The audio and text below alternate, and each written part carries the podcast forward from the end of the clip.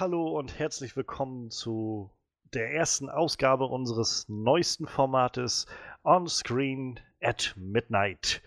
Ähm, ja, schon seit Ewigkeiten hat Manuel versucht, das Projekt irgendwie vom Boden loszuschieben, unser Horror-Experte, aber irgendwie bin ich ihm jetzt dann doch zuvor gekommen. Denn ja, wie der Name es vielleicht suggeriert oder nicht, das Ganze soll um Mitternacht äh, veröffentlicht werden und wir haben heute eigentlich kein großes Konzept. Das heißt, es ist einfach eine kleine Runde und wir reden einfach drauf los mit einem großen Überthema und selbst da mal gucken, wo es uns hinführt. ähm, denn ja, um vielleicht kurz auszuholen, vor ein paar Wochen haben wir bei uns im Onscreen Podcast Bohemian Rhapsody besprochen. Den, äh, den Film, das Biopic über Freddie Mercury, Schrägstrich Queen. So ein bisschen waren wir uns im Podcast auch nicht ganz einig, für wen das jetzt gelten sollte, ob mehr für Queen oder Freddie Mercury. Aber ähm, wir haben damals, also in dem Podcast schon viel angefangen, rundherum zu reden und über unsere musikalischen Biografien zu reden und Dinge, die uns interessieren. Und da dachte ich dann im Nachhinein so, hm, es gab Anfang 2017 diesen Film im Kino, den wir im Podcast nur so kurz beredet hatten, weil Manuel hat ihn nicht gesehen, Freddy konnte damit nicht viel anfangen. Und für mich war es irgendwie der geilste Film des ganzen Jahres, und zwar La La Land. Und was für ein Zufall, dass da noch ein Podcaster war, der mit La La Land augenscheinlich sehr viel anfangen konnte. Und ja, so freue ich mich doch sehr, dass heute hier in der ersten Episode vom Onscreen at Midnight äh, der gute René vom You Know Nothing Podcast da ist. Und ja, wir werden mal gucken, dass wir einfach heute ein bisschen über Musicals und Musik und im besten Falle auch La La Land reden. Absolut, absolut. Das wird auf jeden Fall passieren. Hallo. Ja, äh, du hattest mich damals schon angeschrieben, nachdem wir den äh, Bohemian Rhapsody-Dings draußen hatten, hattest du schon mal so ein bisschen geschrieben und vor allem auch noch auf, äh, darauf hingewiesen, dass Hip-Hop auch sowas ist, was dich sehr interessiert und äh, was man nicht vergessen darf. Ich glaube, gerade weil wir so ein bisschen stiefmütterlich darüber geredet haben, vielleicht im Podcast. Ich weiß nicht, ob es so ankam, aber ich könnte es mir vorstellen. Mhm. Ähm, ja, und in dem Sinne würde mich jetzt einfach mal so generell interessieren, so was hast, was hast du für einen musikalischen Hintergrund? Also äh, ich, ich rate mal, es wird wohl was mit Hip-Hop zu tun haben, aber hörst, hörst du nur, machst du auch, auch, Sachen und was, was ist Musik für dich? Also da, da, oh Gott, was ist Musik für mich? Das sind ja krasse Fragen. Das geht zu sehr in die Tiefe. Ich werde äh, ansetzen bei deiner vorherigen Frage. Ähm, es ist tatsächlich so, ja, schon Hip-Hop. Ich komme also schon von der Hip-Hop-Szene irgendwo, äh, wobei das eher so, naja, Teenager-Jahre Pubertät, da ist man ja immer so am Rebellieren und so und da war ich einfach voll der Hip-Hopper, immer schon. Ähm, und das hat sich aber nie verloren. Also das, das ist irgendwie für immer geblieben, wobei es mir schwer fällt. Es gibt so eine Stand-up-Show von Chris Rock. Ich weiß nicht, ob es die Bigger and Blacker ist oder wel welches jetzt genau ist, müsste ich lügen. Da sagt er irgendwie, äh, I'm in love with Hip-Hop, but I'm tired to defending it. Und er kann es auch nicht mehr, weil die Entwicklung von Hip-Hop so schwierig geworden ist, auch inhaltlich, dass es auch mir als Hip-Hop-Liebendem, als Hip-Hop-Fan, manchmal fehlen mir tatsächlich so ein bisschen die Argumente, warum ich das so geil finde. Aber es ist schon so. Also, ähm, ich habe auch irgendwie angefangen mit Kollegen, so mit 15, also vielleicht muss man, um das in Relation zu setzen, ich bin jetzt 32, mit 15 habe ich angefangen mit so ein bisschen Rap und so und auch nie aufgehört. So, da, man wollte mal ein bisschen mehr, äh, mal ein bisschen weniger. Mittlerweile ist es einfach nur ein Hobby, das ich aber sehr äh, intensiv betreibe. Und ähm, ja, ich komme natürlich von der Hip-Hop-Szene und habe da auch mein, da ist mein Herz dran, hängt da dran. Aber ich, ich mag auch andere Musikrichtungen. Also ob es jetzt Indie Rock oder Alternative oder whatever ist. Viel anfangen kann ich eben mit so Zeugs wie, äh, weiß ich jetzt nicht, äh, gerade Queen finde ich super, Aerosmith, was auch immer. Das sind so die Sachen, die die Eltern früher gehört haben, die man immer noch so richtig. Also, ne, ist so. Also, meine Mutter ja, zum Beispiel war total auf Aerosmith, Sizzy Top, aber auch Beatles und so. Und das ist natürlich, das prägt mich natürlich auch gleich mit. Äh, Gospel, Rhythm and Blues. Und da hat man dann halt so ein paar Ankerpunkte ähm, wo ich mich zu Hause fühle. So. Und mhm. das sind, werden auch später, werden wir bestimmt draufkommen, die Filme, die sich mit Musik beschäftigen, die mir, die mich besonders ansprechen, ähm, da ist meistens ein Musikthema, die entweder sehr von meinen Eltern geprägt wurde, so, äh, was früher viel gehört wurde, oder die eben irgendwie dennoch mit dem Hip-Hop verschmilzt. Oh, ich hoffe, ich verrenne mich nicht gerade. Aber ja. ja ich also ich kann noch folgen, glaube ich. Aber, okay, das ist gut. Das ist ähm, gut. Du, du meintest, du hast als, als Teenager angefangen, so mit dem Hip-Hop, ähm, mhm. so aus Rebellion. Ich weiß halt nur, wie das für mich war damals, als ich ähm, nicht mit Hip-Hop groß in Kontakt gekommen aber als ich ähm, tatsächlich viel mehr die Musik verfolgt hat, die halt gerade von mein, meinem Vater aus kam. Also da war es halt ACDC, ähm, mhm. Eric Clapton, dann nachher später ganz viel, also so viel aus dieser Hard Rock, Blues Rock Richtung. ZZ Top halt auch. Ähm, mhm. Und ich weiß halt, als Teenager war das halt ganz stark für mich, dass ich erstmal gesagt habe: so, das ist Musik und der Rest ist scheiße. So, richtig scheiße. So, die ganze Musik im Radio kannst du sowieso vergessen. Das ist alles nur irgendein Mainstream-Scheiß und diesen ganzen Hip-Hop-Rap-Kram, so, das, das ist doch keine Musik, so ungefähr. Also, mhm. Also, ähm, das fand ich, also so rückblickend, das ist halt krass so. Und ich merke halt, wie ich in den letzten Jahren noch deutlich ähm, nicht nur toleranter geworden bin, auch mich auch viel mehr interessiert an unterschiedlichen Musiken. Aber so wie das so ein bisschen ist als Teenager, man sucht sich dann irgendwie so sein Ding und identifiziert sich dann dadurch. Und vor allem dadurch, dass man es gegen andere Sachen abgrenzt. Aber ähm, also hast du das auch erlebt oder, oder warst du damals auch schon so, ja, nee, Hip-Hop ist cool und, und mhm. Hot Rock ist cool? Und also ich war schon immer so, aber das, ich glaube, das kommt von meiner Mom so ein bisschen. Ähm, dieses, äh, ich wurde als kleines Kind, also ich kann mich nur noch bedingt daran erinnern, ich war da drei oder vier, muss ich da gewesen sein, also ich habe da nicht mehr besonders viele Erinnerungen dran, aber ich wurde da schon mit äh, irgendwelchen Kopfhörern äh, zu äh, Festivals in die Schweiz mitgenommen, wo dann irgendwie Joe Cocker gespielt hat, BB King und ähm, solche Geschichten. Es war auch, muss man auch dazu sagen, im Freundeskreis meiner Mutter gab es sehr viele Sozialpädagogen, die haben mich dann so ein bisschen beschäftigt.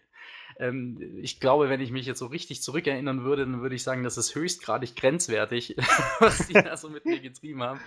Aber ähm, von daher war es für mich schon immer so ein Ding, Rap war nicht alles, sondern ich fand auch andere Sachen cool. So ja. John Lee Hooker oder sowas finde ich heute noch einfach, das ist, hat so eine gewisse Coolness, die mir einfach schon immer gefallen hat.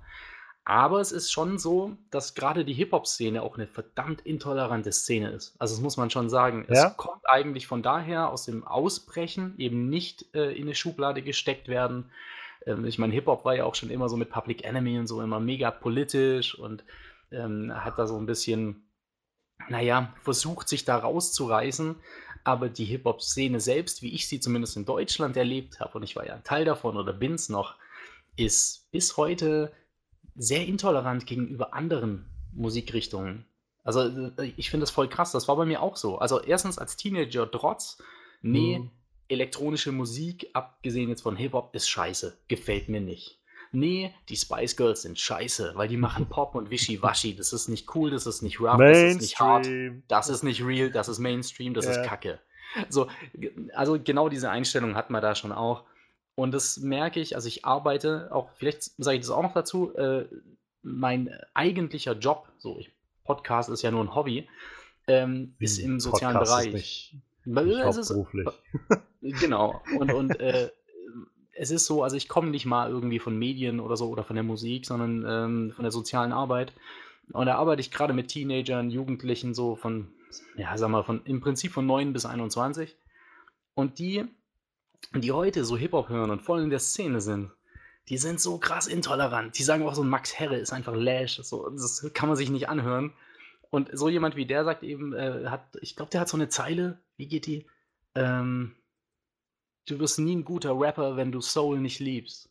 Und das stimmt, weil Hip-Hop war immer schon Ursprung, äh, ja. im Ursprung eine, eine Recycle-Musik. So fair muss man sein, auch als Hip-Hopper. Wir haben uns ja. immer schon bedient an Funk, äh, Rhythm and Blues, Soul, Gospel, was auch immer, Jazz.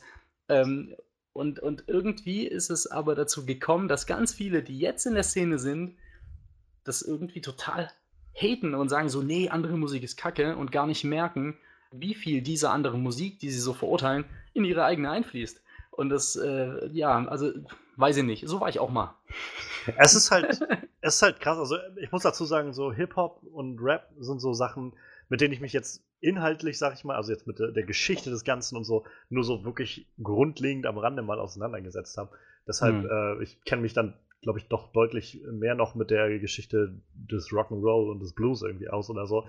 Einfach, weil mich das immer interessiert hat und ich danach geguckt habe und äh, durchge Dinge durchgelesen habe. Aber ähm, also was ich so tendenziell sehr spannend finde an, an Rap und Hip-Hop ist ja irgendwie, was du schon angesprochen hast, so wie diese politische Ebene, aus der das ja eigentlich, soweit ich jetzt weiß, und korrigiere mich gerne, wenn ich irgendwo äh, Halbwissen verbreite oder so, aber ähm, das, das speist sich ja, glaube ich, ursprünglich aus dieser schwarzen Szene, die halt irgendwo, besonders ja, glaube ich, aus, aus Harlem irgendwie in äh, New York, die halt irgendwann, naja, sich mit ihrer Musik gegen das System aufgelehnt haben, äh, dadurch, mhm. dass sie unterdrückt wurden und so weiter. Und umso krasser finde ich halt immer, wenn ich dann sehe, naja, wenn, wenn ich irgendwie sehe, wie, wie hier so, also in Deutschland irgendwie so, so bleiche, weiße Milchbubis irgendwie stehen und halt sich von irgendwie, hey, ich ficke dich und deine Mutter, also das ist Klischee jetzt irgendwie, aber ja, ähm, so, so, so davon singen, dann, dann stellt sich mir halt schon mal so ein bisschen die Frage, so, okay, und, und wie hängt das jetzt miteinander zusammen? Ist das, ist das noch wirklich okay? Ist das vertretbar? Nee. So, so. Es beim, beim Blues muss man sagen, ist halt nicht anders. Also ich, äh, wenn man, wenn man da guckt, das ist nur auch eine tiefschwarze Musik und als die Schwarzen das gemacht haben, war das halt irgendwie ja, so, so, eine verpönte Drecksmusik und als irgendwie die ersten Weißen angefangen haben, es zu covern, war es auf einmal der neueste Hit so ungefähr. Also spielt das sicherlich auch mal eine Rolle und die, die Frage steht im Raum, so wem, wem gehört solche Musik? Gehört es überhaupt irgendwem? Aber sollte man Dinge äh, beachten oder nicht beachten? Aber so, gerade bei Rap-Musik und, und Hip-Hop habe ich halt das Gefühl, dass das ja auch über einen relativ kurzen Zeitraum passiert ist. Also so mhm. verhältnismäßig lange gibt es das jetzt ja noch nicht. So. Nee, ich glaube, das ist so, so 80er Jahre, glaube ich, äh, ging es da erst so richtig los. So, also klar gab es schon irgendwie Ende 70er so ein bisschen was in die Richtung mit irgendwie Curtis Blow und so, aber im Prinzip so richtig großes Hip-Hop, glaube ich, Ende der 80er, Mitte 90er geworden. Also ich glaube, in den 90ern war eh so der Hip-Hop-Boom, wo es dann so ja. richtig abging. Da hast du voll recht. Aber ähm, ich glaube, das ist auch immer so eine generelle Frage, wie sieht man das selbst, wie geht man selbst damit um? Ich zum Beispiel habe so die Meinung, ähm, Respekt dem, dem Respekt gebührt, so diese, diese, diese Legenden, die bestimmte Dinge einfach auch er, einfach erfunden haben. So. Ja. Wenn, wenn, jetzt irgendwie ein Jam Master Jay oder so, was wahnsinnig, eine wahnsinnige wichtige Instanz für das DJing ist, oder ein Curtis Blow so als erster Rapper, von dem man wusste, so dass er halt einfach Rap-Songs geschrieben hat. Ich bin auch gerade auch ziemlich wackelig, so was die Facts angeht. Aber ähm, naja, es ist mehr als ich jetzt. Naja, ob es mir jetzt gefällt oder nicht, der hat einen gebaut und da finde ich, und da finde ich einfach, ja, nee, aber das ist so, so dieses, einfach ein Grundbaustein-Fundament, ja. ähm, wo heute die, die, die heutigen Trap-Künstler oder so drauf aufbauen. Und deswegen finde ich, sollte man da immer so ein bisschen, ich meine, ich sage ja auch nicht, äh, wenn ich Elvis-Style, so der, ich meine, Elvis hat ja auch von tausend Leuten äh, sich inspirieren lassen. Weiß ich auch nicht. Wer wär's denn? Wie, wie hieß denn dieser äh, Chuck, Chuck Berry? Was Chuck Berry, ja. Der so, so ein bisschen schon so einen Style hat. Chuck Berry war, genau, äh, Johnny Be Good. Chuck Berry gefällt mir nicht. Ich mag jetzt die Black Keys oder was weiß ich. Ja. So. Ähm, dann ist es okay, aber trotzdem stehe ich, dass es irgendwo einen winzig kleinen Grundbaustein gab. Die Black Keys gäbe es in ihrer jetzigen Form nicht ohne Menschen, die vor 20 Jahren eine bestimmte Art von Musik gemacht haben, die ja. die Black Keys jetzt weiterentwickeln. So, und mhm. so sehe ich das beim Hip-Hop auch ein bisschen. Aber du hast absolut recht, es ging rasend schnell in eine ganz andere Richtung. Aber Hip-Hop ist halt, oder ich glaube generell alle Musikrichtungen sind halt auch extrem vielseitig. Also ich habe so viele Dinge, die ich liebe. So, da gibt es ja diese Conscious Rap-Richtung, die so ein bisschen mehr politisch ist, ein bisschen aufklärend wirkt. Okay. Und, aber es gibt ja auch den Porno-Rap, es gibt den Gangster-Rap, es gibt, äh, weiß ich nicht. Es ist, mir fällt spontan so ein ganzes Extrem, fällt mir MC Bomber aus Berlin, aus Berlin ein, der einfach nur, ich meine, das ist reine Satire, das muss Satire sein. So asozial kann ein Mensch nicht drauf sein. aber ähm, das, das sind einfach, für mich sind das einfach verschiedene Varianten der gleichen Musik, aber inhaltlich sind das wie Hörner, die gegeneinander stoßen. Ja. Ähm, ich finde es eigentlich ganz schön, dass es so vielseitig ist. Ich finde es nur schade, wenn innerhalb dieser Szene äh, es anfängt, sich so zu verfeinden. So. Also ich meine, bei Metal gibt es ja auch Milliarden verschiedene ja. Richtungen oder so. Interessanterweise ja. habe ich da so, ich stecke nicht tief in der Metal, also eigentlich stecke ich gar nicht in der Metal-Szene drin. Ich, ich kenne halt bloß so ein paar Metaler und mhm. äh, beziehungsweise damals zu meiner Schulzeit war halt irgendwie entweder die Leute mochten, so in meinem Alter, mochten die Pop-Sachen, die gerade so in waren, oder halt Metal. ein paar Punker gab es auch, aber vor allem Metal. Und so mit so Rock und Blues standst du irgendwie recht alleine da. Aber ja. ähm, so, dann habe ich am ehesten noch Kontakt irgendwie mit den Metal-Leuten gehabt. Und da habe ich irgendwie so festgestellt oder hatte ich so den Eindruck, dass da, wie du schon sagst, es gibt da irgendwie äh, Fantastillionen verschiedene Untergruppierungen und Subgenres und alles Mögliche. Aber die sind unglaublich tolerant gegenüber all dem Krams. So, dass sie halt ganz, ganz viel einfach immer so, jupp, das ist halt äh, Trash Gold Medal oder sowas. Ja. Also, es war vielleicht auch ein schlechtes Beispiel. Ich persönlich erinnere mich jetzt auch, dass ich irgendwann mal mit, lass, weiß ich nicht, lass mich lügen, 20 oder so, war ich mal auf einer, auf einer Black Night. Also tatsächlich, es war so, so ein Metal-Konzert, verschiedene Sachen und ich war da mit meiner Ex-Freundin, die halt so ein bisschen Metalhead war und ich halt voll der Hip-Hopper. Und war ich auf dieser Black Night und habe mich da halt mit irgendeinem so Typen äh, so ein bisschen an der Bar verquatscht.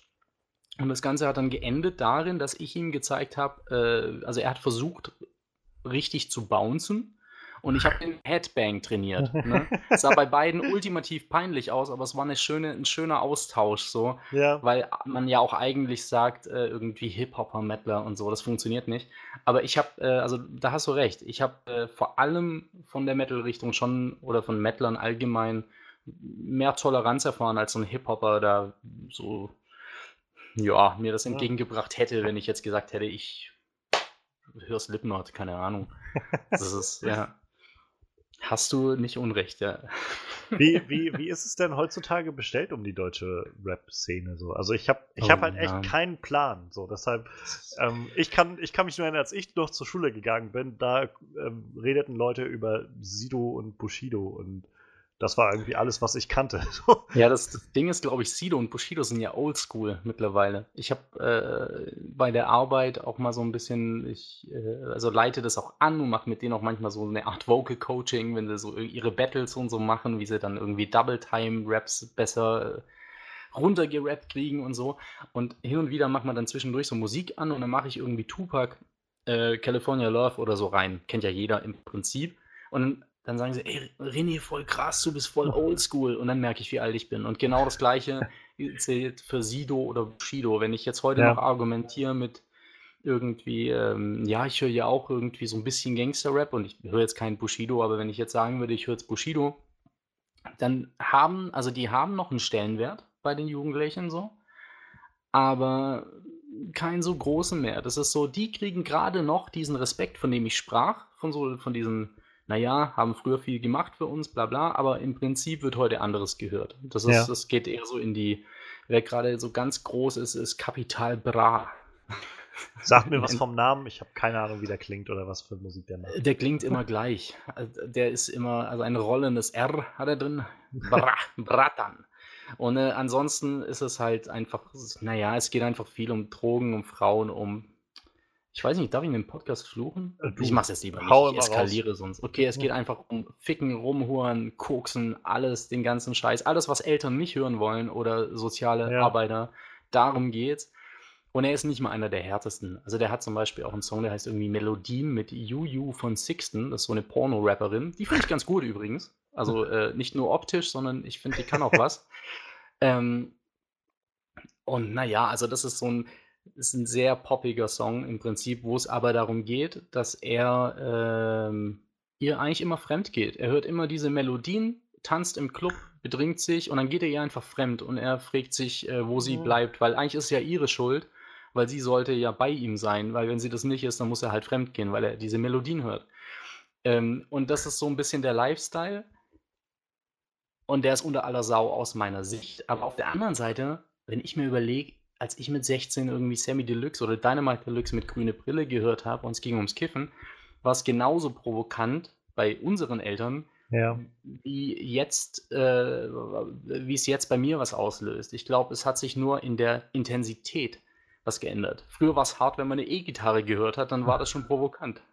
So, es ist ne? krass, wo du das so erzählst. Ich glaube, meine Eltern waren einfach viel zu tolerant, was sowas angeht. Also ja, in, dem Sinne, in dem Sinne von, ich, bei uns gab es das irgendwie nicht. Also weißt du, ich, ich habe irgendwie recht schnell irgendwie zur E-Gitarre gegriffen und meinen Krams mhm. gemacht. Meine Schwester hat eine Zeit, also gerade in der Pubertät sehr starke Ärztephase gehabt. Und, ja, die Ärzte äh, sind ja auch toll. Kann man ja, ja immer noch Total, hören. also höre ich auch tatsächlich auch gerne. Ähm, und äh, jedenfalls einiges. Ich kenne jetzt nicht alles, aber äh, dadurch, ich hatte ein Durchgangszimmer, das heißt, meine Schwester musste immer durch mein Zimmer und da war direkt ihr Zimmer dann dran. Dadurch konnte ich quasi auch Ärzte viel mithören. und äh, dann hat sie irgendwann mit 14, 15, glaube ich, so angefangen, äh, viel Gothic Metal zu hören, so auf diese Gothic ähm, auch in Gothic-Szene so ein bisschen reingekommen. Aber auch das war irgendwie nie so, dass meine Eltern da was gesagt hätten oder so. Ich glaube, die waren da ein bisschen, also die haben uns da nicht so den Raum gegeben zum, zum Rebellieren oder so. Ja, ich glaube, also ich glaube, das war bei mir aber ähnlich. Also allgemein war das so, aber da kam meine Mutter kam auch so ein bisschen, die war so ein bisschen hippie-esk unterwegs. Also ganz früher, vor, bevor ich da war. Und ähm, ich glaube, so ein bisschen was ist da einfach übrig geblieben, so von der Janis Joplin-Ära. So. Und deswegen war die da auch nicht ganz so hart, aber natürlich, wenn es dann zu, hm, ich sag jetzt mal, die waren nicht so pornös, die Songs wie heute, aber es ging schon gerade bei amerikanischem Rap, das, was ich mal so, das härteste, was ich gehört habe, war halt eine schon extreme Gangsterrichtung, so aus New York, ja. sowas wie, weiß ich nicht, Mob Deep oder Nas war ja eher so ein Straßenpoet, das geht schon wieder. Ich habe auf jeden Fall, ich habe auch, äh, was was Jedi Mind Tricks, war so ein ziemlich Underground-Ding aus New York und die waren Hauptsache hart. Die haben Texte wie so I like blood, I like tasting your flesh, I like everything which is related to death. Und das ist halt dann, das, das geht eigentlich auch schon in Sehr so eine subtil. Richtung. Ja, ja. wow. Und dann hatte dann so, so richtig lustige Beats, so bam, bam, bam, bam, bam, bam, bam. Aber, aber dann schreien sie in dieses Mikro und zerreißen alles. Ähm, ich glaube, das wäre hier in Deutschland direkt auf dem Index gelandet. Aber ähm, bei sowas war dann vielleicht schon mal so, musst du jetzt es echt so aufdrehen. Und, und dann wurde es halt thematisiert, dann wurde da ein bisschen drüber geredet, aber verboten wurde es mir jetzt auch nicht. Ja. So.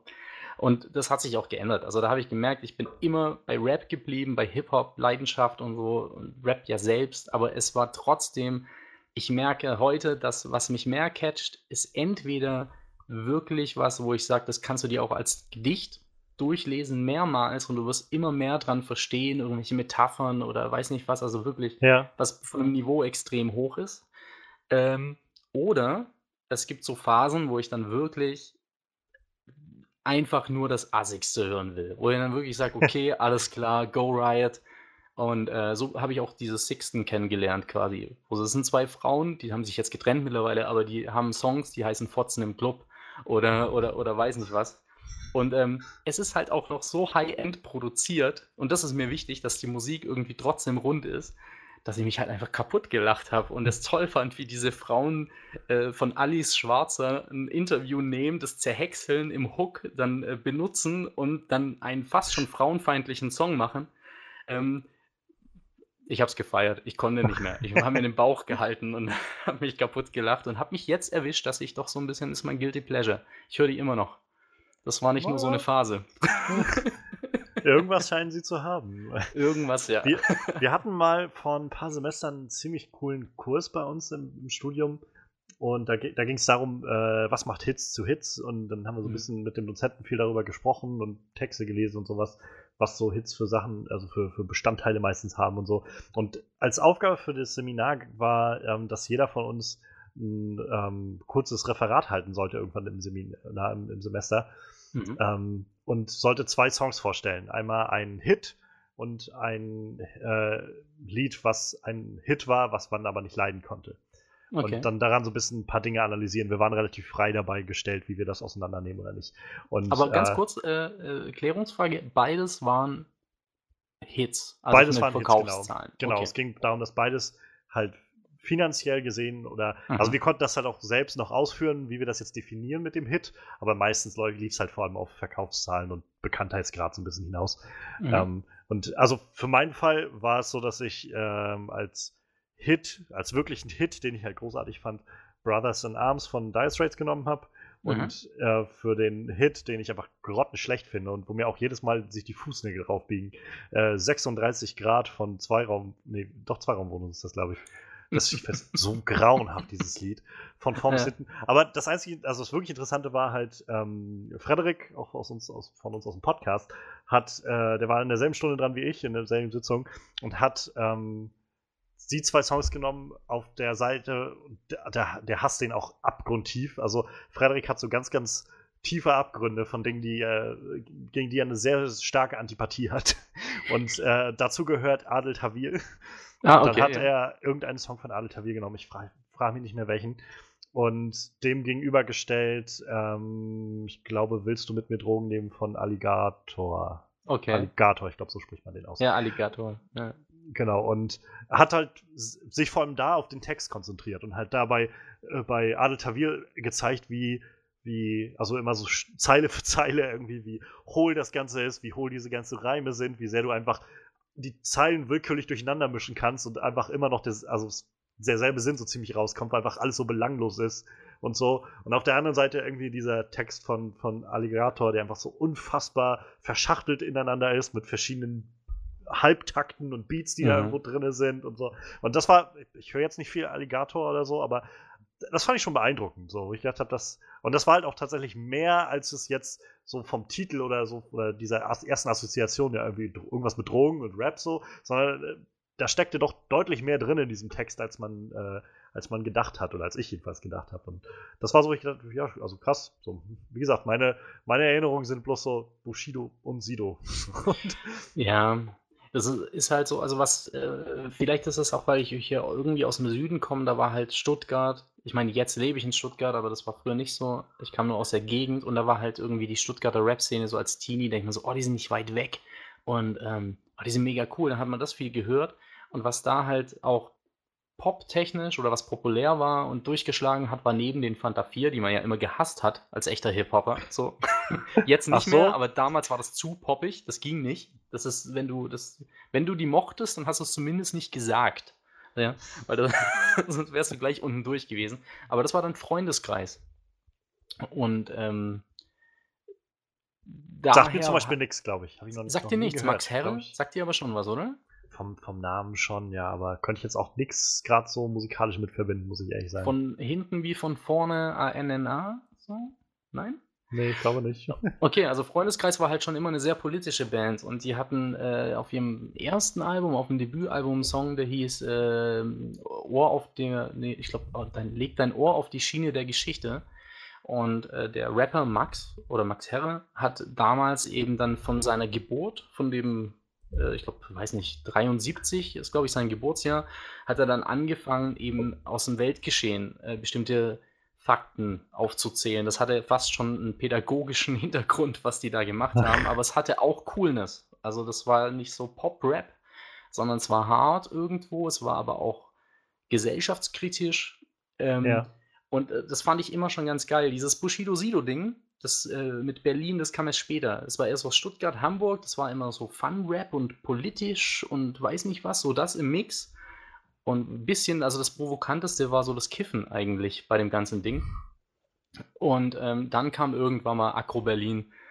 Und äh, das ist halt dann auch, das ist schon eine Generation später wahrscheinlich, die mit, wo du noch so ein bisschen auf dem Schirm hast. Und die fand ich am Anfang immer ziemlich scheiße. So, die hat mir gar nicht so gefallen. Mittlerweile finde ich die eigentlich ganz witzig, weil ich jetzt aber auch erst den Gag dahinter verstehe und sage, naja, also jetzt bei Bushido nicht, der meint das vielleicht doch ernst, wer weiß, oder ist ein gutes Image, aber äh, jetzt gerade bei einem Sido finde ich das höchst gerade interessant, was der Mann auch für einen Werdegang hat, ja. hat und wie er sich auch gewandelt hat und auch in, jetzt in Interviews irgendwie sagt, ja. er kann nicht mehr wie mit 20 dies, das machen oder sagen, weil er einfach ein sich bei sich selbst einen Auftrag sieht, auch seinen Kindern gegenüber. Ja. Und das finde ich sehr interessant, ähm, wenn man das von einem Rapper hört, weil der hat ja immer so ein Image, so, naja, Bad Boy. Und das muss es aber ja. nicht immer sein. Ich, äh, ich, ich glaube, ich hatte in einem anderen Podcast, Talk ohne Gast war das, mit äh, Moritz Neumeier und äh, der hatte darüber erzählt gehabt, also wir kamen irgendwie auch zu, auf Rap zu sprechen. Der meinte halt, dass Rapper so ein gewisses Ablaufdatum haben. Und du glaubst mhm. halt irgendwie deinem 40-jährigen Rapper einfach nicht, dass der irgendwie von Bitches und Koks und Nutten oder sowas singt, sondern sowas wie Sido, das hat irgendwie dann so einen gewissen Respekt verdient, dass der einfach sagt, nee, weißt du was, ich erzähle dir mal, wie schwer das ist, ein Vater zu sein. Mhm. Und äh, das, also finde ich irgendwie interessant, so dass das äh, für mein Empfinden ist es halt so, als ob das Genre jetzt so neue Ecken gewinnt, aber vielleicht gab es die auch schon immer, ich weiß es nicht. Also ich denke auch, dass es neue Ecken gewinnt. Ich glaube, also ich denke, dass es noch gar nicht so lange ist oder so lange her ist, dass sowas überhaupt erlaubt ist oder dass sowas überhaupt gemacht wird, weil es einfach die, die Szene noch gar nicht so lange gibt. Ich meine, klar, die, die Jungs von Run DMC, die sind jetzt, die, wahrscheinlich sind die schon Großväter jetzt, ähm, aber machen auch nicht groß was mehr. Ja. Und also ich bemerke gerade bei den deutschen Rappern, dass manche das eben hinbekommen, diesen Imagewechsel auch und äh, dann naja, man kann ja da verschieden mit umgehen. Also ein Sido entscheidet sich bewusst, äh, der macht immer noch Songs, die, naja, vielleicht nicht all das entsprechend sind, aber die kaufe ich ihm trotzdem ab, weil ich denke, der ist so drauf. Das, also es ist schon milder als früher, aber er kann schon noch auf die Kacke hauen. Aber ich, ich, ich kaufe ihm auch äh, so Songs wie Liebe ab oder also wenn es einfach um seine, um seine, um seine Kinder geht oder um seine Frau oder so. Mhm. Äh, oder einem, einem, Bushido, der hat auch einen Song gemacht, der Papa heißt, der echt süß ist, wo er seinen Kindern halt irgendwo erklärt, ähm, wie so die Fremdwahrnehmung auf ihren Vater ist. Also wie die Medien ihn wahrnehmen, wie die Polizei ihn wahrnimmt, was auch immer. ähm, manchmal grenzwertig, dieser Song, aber ich, ja. schon, also ich kaufe das denen schon ab. Ähm, es gibt aber auch Rapper, bei denen man merkt, so, oder, oder Musiker im Allgemeinen, bei denen man einfach merkt, so die sind jetzt über den Zenit und die haben nichts mehr zu erzählen. Ähm, manche sagen, okay, ich mache jetzt beim Rap, ist immer noch die Möglichkeit, wir machen einfach den krassesten Flow und haben eben krasse Wortspielereien oder äh, Reimen, machen jetzt Doppelreime, 500 Bars, keine Ahnung was. Ähm, das kann funktionieren, aber manchmal, also es gibt durchaus auch Künstler, wo ich mittlerweile sage, naja, brauche ich jetzt nicht mehr und die habe ich mit 16 wahnsinnig gefeiert. Also meine Erfahrung ist eher, dass viele schlechter werden. Ähm, und das ist auch okay. Also ist, ich meine, ja. irgendwo hat man dann auch mal, man muss nur einen Eminem angucken. Der hat im Prinzip alles erreicht. Der hat eine Bilderbuchkarriere gehabt. Der hat absolute Klassiker in der Hip-Hop-Szene. Ähm, und, und sein Zenit jetzt erreicht mit dem Titeltrack für den Film Venom. Ja, genau. nee, also keine Ahnung. Ich habe, äh, wenn um ehrlich zu sein, den, den, den äh, Soundtrack von Venom habe ich gar nicht richtig gehört. Ich weiß nur, dass zum Beispiel seine neueren Sachen wie Rap God oder Lucky Ones mit äh, J. Cole und so wahnsinnig durch die Decke gehen. Er ist technisch der Hammer, kann man nicht sagen. Aber ich muss trotzdem sagen, so, er war nie technisch so gut wie jetzt. Aber Gefallen hat mir der alte, etwas simplere Eminem trotzdem mehr, weil der hat Songs gemacht. Jetzt geht es nur noch darum, wie schnell kann ich rappen, wie gut bin ich, wie zackig klingt das. Der Typ ist technisch, kann sich ruhig Rap-Gott nennen, ist er wahrscheinlich auch. Aber es ist irgendwie wenn du alles erreicht hast, alles schon hattest, irgendwie alle Songs, alle Atmosphären hattest, wo, wo, wie kannst du das noch toppen? Und das ja. macht jetzt halt ein Eminem in Form von Rap-Technik, was für den Rap-Nerd natürlich geil ist. Auch ich kann da einiges rausziehen. Aber wenn es nicht um Tracks geht, sondern um Songs, richtige Songs, ja, ich die, verstehe, was du meinst. Die, die, eine Geschichte erzählen, die eine bestimmte Dynamik haben, eine Atmosphäre, da muss ich sagen, da war er vor zehn Jahren besser. Und, und das ist halt so, das erlebe ich bei Hip-Hop bei wahnsinnig vielen. Und ich bin mir aber auch sicher, das ist auch in anderen Musikrichtungen so. Wo man dann irgendwie, ja. sagt, keine Ahnung, ich meine, vielleicht ist es der, es muss nicht immer eine Yoko Ono kommen, dass nichts mehr läuft. Das ist auch, irgendwann hast du auch einfach zu viel gemacht und dann, naja, dann ist halt so. Das ist super ja. spannend. Äh, ich habe gerade mich vor ein paar Tagen mit ein paar Freunden unterhalten, äh, da kamen wir nämlich drauf zu, wo gerade Yoko Ono erwähnst, bei dem weißen Album der Beatles. Mhm. Ähm, war ja, glaube ich, ihr vorletztes Album oder letztes? Ich glaube, ihr vorletztes Album. Oh, da müsste ich bevor schauen. sich dann nicht. aufgelöst haben. Was war kurz vor Schluss? Und wir hatten ein sehr spannendes Seminar mal an der Uni, wo es halt genau darum ging. Also wir haben ein Semester lang uns verschiedene Titel von dem Album angehört und angeguckt. Und wenn man halt so ein bisschen den Blick dafür öffnet, kriegst du halt mit, wie krass differenziert dieses Album ist. Einfach dadurch, dass es nicht mehr wirkt wie eine Band, die miteinander spielt, sondern hier ist mal ein Paul-Titel, hier kommt ein Ringo-Titel und jetzt kommt der abgedrehte John-Titel und jetzt kommt nochmal ein Paul- und Ringo-Titel so ungefähr und ständig sind irgendwelche Gastmusiker eingeladen, weil dann der nicht wollte oder konnte oder sowas und das ist halt richtig abgedreht und du merkst halt so, ja. was du gerade meinst, so wie diese Band einfach da schon eigentlich davor steht, so langsam zu realisieren, ja, eigentlich ist der nächste Schritt, dass wir alle getrennte Wege gehen. Ähm, aber spannend, was ich auch, was du gerade meintest, fand ich ähm, so dieser, wenn man so nichts mehr zu sagen hat irgendwie. Ähm, das ist zum Beispiel mein Gefühl mit äh, ACDC gewesen. Mhm. So, so, eine Band, die ich einfach wahnsinnig geliebt habe als, als Teenager, rauf und runter gehört habe, die alle Alben irgendwie mehr oder weniger auswendig kannte und so weiter. Und ähm, ich war dann 2010 oder so, glaube ich, noch beim Konzert in Berlin, als sie da waren. Ähm, fand auch da das neueste Album, was sie damals draußen hatten, noch ganz cool. Und ja, jetzt kam, ich glaube 2016 oder so, kam das letzte Album von ihnen raus, was sie jetzt hatten. Das ist Rock or Bust. Und das war halt so, wo ich das gehört habe und dachte, so ein bisschen so mit nostalgischen Anleihen, so hörst mal wieder rein. Ich habe schon länger kein ACDC mehr gehört, so hörst mal rein und so. Und habe gedacht, ja, ist jetzt irgendwie ganz nett, aber es könnte halt eins zu eins genauso in, weiß ich nicht, 83 entstanden sein. Und ich persönlich merke für mich so, dass mich das überhaupt nicht mehr kickt, so, dass ich irgendwie mhm. dann schon noch das Gefühl habe, ich brauche ein bisschen was Neues. So, ich brauche schon irgendwie, dass es noch mal ein bisschen Abwechslung gibt, ein bisschen was neue Einflüsse, irgendwie eine Entwicklung äh, erkennbar ist. So, es ist ja auch okay, wenn die sagen für sich, wir wollen genau das weitermachen. Mach das so, werde glücklich damit. So, für mich ist es halt nur, weiß ich nicht.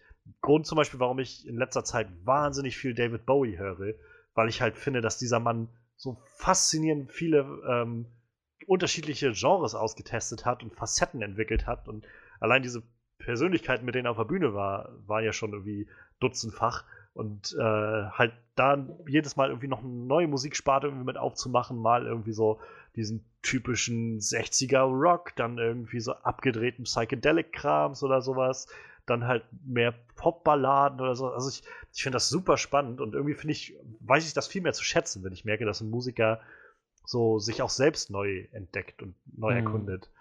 Zum Beispiel auch ein Grund, warum ich viele der neuen Sachen der, der Ärzte zum Beispiel sehr, sehr spannend finde, weil die, weil man, finde ich, hört bei den Ärzten, gerade auf den letzten paar Platten, die jetzt ja auch schon wieder ein bisschen älter sind, aber ähm, wo, man hört halt einfach drauf, finde ich, dass die, dass die sich musikalisch echt nichts nehmen lassen. Dass sie sagen, nee, wir wollen halt ein krasses Arrangement haben für die ganzen Dinger.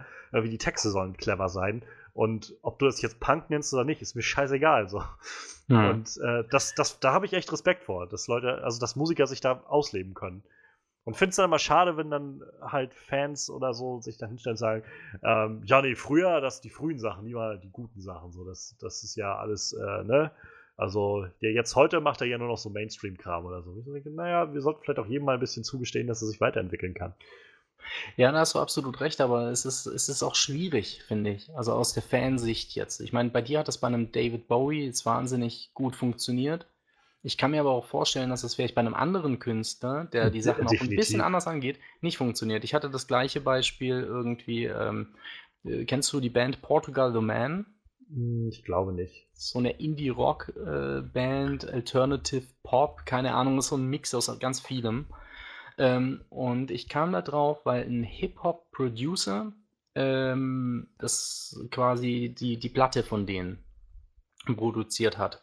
Und ich fand das wahnsinnig geil. Ich dachte erst, das wäre eine Liedsängerin, weil die so krass die Kopfstimme äh, rausgeballert hat. Klar ist klar. Und plötzlich merke ich, das ist ein Typ mit dem Schnauzer, der äh, irgendwie, also eine kanadische Band, kommt so ein bisschen aus der Rockszene und so. Und das war eben so krass abgemischt. Ähm, das ist der gleiche Produzent wie für Knarls Barclay oder die Gorillas zum mm. Beispiel. Das könnte dir was sagen. Der ja, hat ja. das alles produziert, kommt aber eigentlich aus dem Hip-Hop. Und ähm, dann habe ich mir das so angehört und fand das wahnsinnig gut. Und dann habe ich gedacht, okay, Portugal The Man, beste Band überhaupt. Und äh, habe dann mir so die Diskografie, die hatten schon davor irgendwie vier Alben am Start, alles durchgehört. Man hat den roten Faden erkannt, aber auch eine Entwicklung. Also die kamen schon, es ging immer weiter. Und ihr aktuelles Album heißt äh, Woodstock. Und das habe ich beim ersten Hören, dachte ich mir so, hm, das ist aber nicht mal so das Portugal The Man, das ich kenne. Da probieren sie sich arg aus und trotzdem habe ich es dann aber wahnsinnig gefeiert. Wobei ich bei anderen Künstlern, zum Beispiel bei den, äh, wenn wir wieder zur Hip-Hop-Szene gehen, die Beginner aus Hamburg, Bambule, legendäres Hip-Hop-Album aus den 90ern, war so das Album, bringen sie irgendwie Jahre später jetzt wieder eins raus. Und das hat mich überhaupt nicht gekickt. Und ich also, äh, habe mir auch gedacht, hey Leute, macht doch lieber nochmal ein Bambule so. Und jetzt mittlerweile kann ich es wieder wertschätzen, aber es ist so eine, es ist ein schmaler Grad. Ähm, letzten Endes ist es immer eine Geschmackssache und auch der Künstler hat natürlich braucht ganz viel Glück, dass er so die alten Hörer dann irgendwie wieder greift, aber vielleicht will er das auch gar nicht. Ich, vielleicht will er auch einfach mal experimentieren. Ich schimpfe jetzt über Eminem, weil er nur noch technisch gut ist, aber ich verstehe, warum er tut, was er tut und das soll er ruhig weiter tun. Ähm, ich höre halt die neuen Sachen nicht so gerne wie die alten, aber ähm, dieses Mal ist es besser, man bleibt auf der Stelle und macht das weiter, dann sind die Fans happy. Ähm, mal ist es aber auch so, dass die Fans irgendwann sagen, ist jetzt langweilig, du hast jetzt fünf Alben, die sich alle gleich anhören. Boah, brauche ich nicht mehr. Ja. Also ich selbst bin da sehr ambivalent, deswegen äh, bin ich mir da nie so sicher. Will ich jetzt Weiterentwicklung und äh, ja. oder, oder, oder nicht? So. Ich glaube, also für, ich merke für mich, ähm, oder ich glaube, für mich hat das so eingesetzt, diese, diese Herangehensweise. Ähm, je mehr ich irgendwie dann tatsächlich in einem Band-Kontext Musik gemacht habe, je mehr ich selbst angefangen habe, irgendwie Songs mhm. zu schreiben und Musik zu machen, umso mehr habe ich halt irgendwie immer das Gefühl gehabt, so, ich, wenn ich irgendwie was höre, dann, dann versuche ich mal so äh, noch drauf, mehr drauf zu achten, so was, ähm, was, was steckt denn da eigentlich wahrscheinlich dahinter für einen Gedankengang so? Mhm. Was hat sich derjenige dabei gedacht, der das gemacht hat? Ähm, und wenn das halt immer und immer wieder dasselbe ist, dann, dann äh, wird es halt irgendwann so ein bisschen langweilig. Und ähm, umso mehr habe ich dann irgendwie das Gefühl von Respekt, wenn ich merke, dass jemand was Neues ausprobiert. Selbst wenn es mir jetzt vielleicht im ersten Moment nicht mal groß gefällt oder so. Mhm. Ähm, aber ich erstmal das Gefühl habe, hm, ganz offensichtlich ist da gerade ein Künstler, der sich jetzt nicht sagen lassen will, was für Musik er machen soll. Und das finde ich schon wieder ganz toll, weil ich, ich finde es schade, wenn man, wenn man halt halt künstlerische Leute, irgendwie Leute, die so einen Output haben, die sagen, ich muss mich irgendwie verwirklichen auf irgendeine Art und Weise. Und das ist, ich weiß, das ist jetzt auch vielleicht sehr romantisch angesehen. Es gibt bestimmt auch genug Leute, die einfach nur ihr Geld damit verdienen wollen und fertig. So. Und mhm. das muss man natürlich, glaube ich, auch so ein bisschen im Hinterkopf haben. Aber um einfach mal ähm, vielleicht dem, dem Ganzen so ein bisschen optimistisch gegenüberzutreten, gehe ich mal davon aus, dass viele Künstler trotzdem versuchen, sich selbst irgendwo auszuleben. Ähm, und dann bin ich halt schon wieder deutlich mehr dabei zu sagen, na dann mach was, was du willst, mach was dich gerade antreibt so. Ich, und wenn du damit halt Leute vom Kopf stößt, das wirst du mit wahrscheinlich Veränderungen immer irgendwie machen. Ähm, aber Hauptsache, du hast das Gefühl, du kannst das umsetzen, was du gerne umsetzen willst. Und dann wirst du mit deiner Leidenschaft damit wahrscheinlich schon die richtigen Leute wieder kicken können. Und ähm, ja, also natürlich, das kann halt in sehr großen äh, Maßstäben passieren. Also ich glaube, eines der besten Beispiele, die mir dazu einfallen, ist halt immer äh, der Moment, als, als Bob Dylan irgendwie von, von Akustikgitarre zur Elektrikgitarre umgegangen ist. Und mhm. ich mhm. weiß nicht, kennst du diese Videoaufnahmen aus im Konzert, also wenn er das erste Mal auftritt mit The Band und äh, anfängt, seine Sachen auf einmal in einem Rock-Kontext zu spielen und irgendeiner steht da im Publikum und ruft Judas und wirft eine, eine, Flasche auf die Bühne und so. Das ist halt echt hart, ey. Es ist heftig so. Und er dreht ja. sich halt einfach um und meint so, Leute, wir spielen jetzt so laut, wie wir können. So. Das, ja. Und dann natürlich, das stößt Leute vor den Kopf, aber vielleicht sollte das auch kleiner Anreiz sein, dass wir uns unser eigenes Musikkonsumverhalten vielleicht mal reflektieren, so ab und an, denke ich.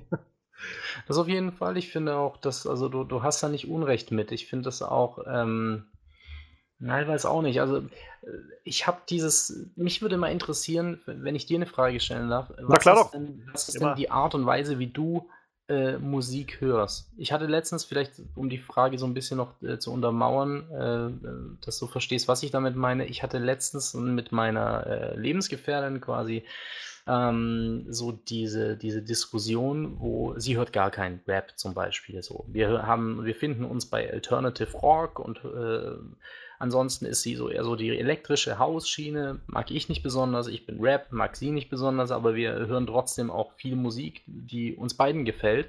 Aber beim Rap versteht sie es teilweise und teilweise gar nicht.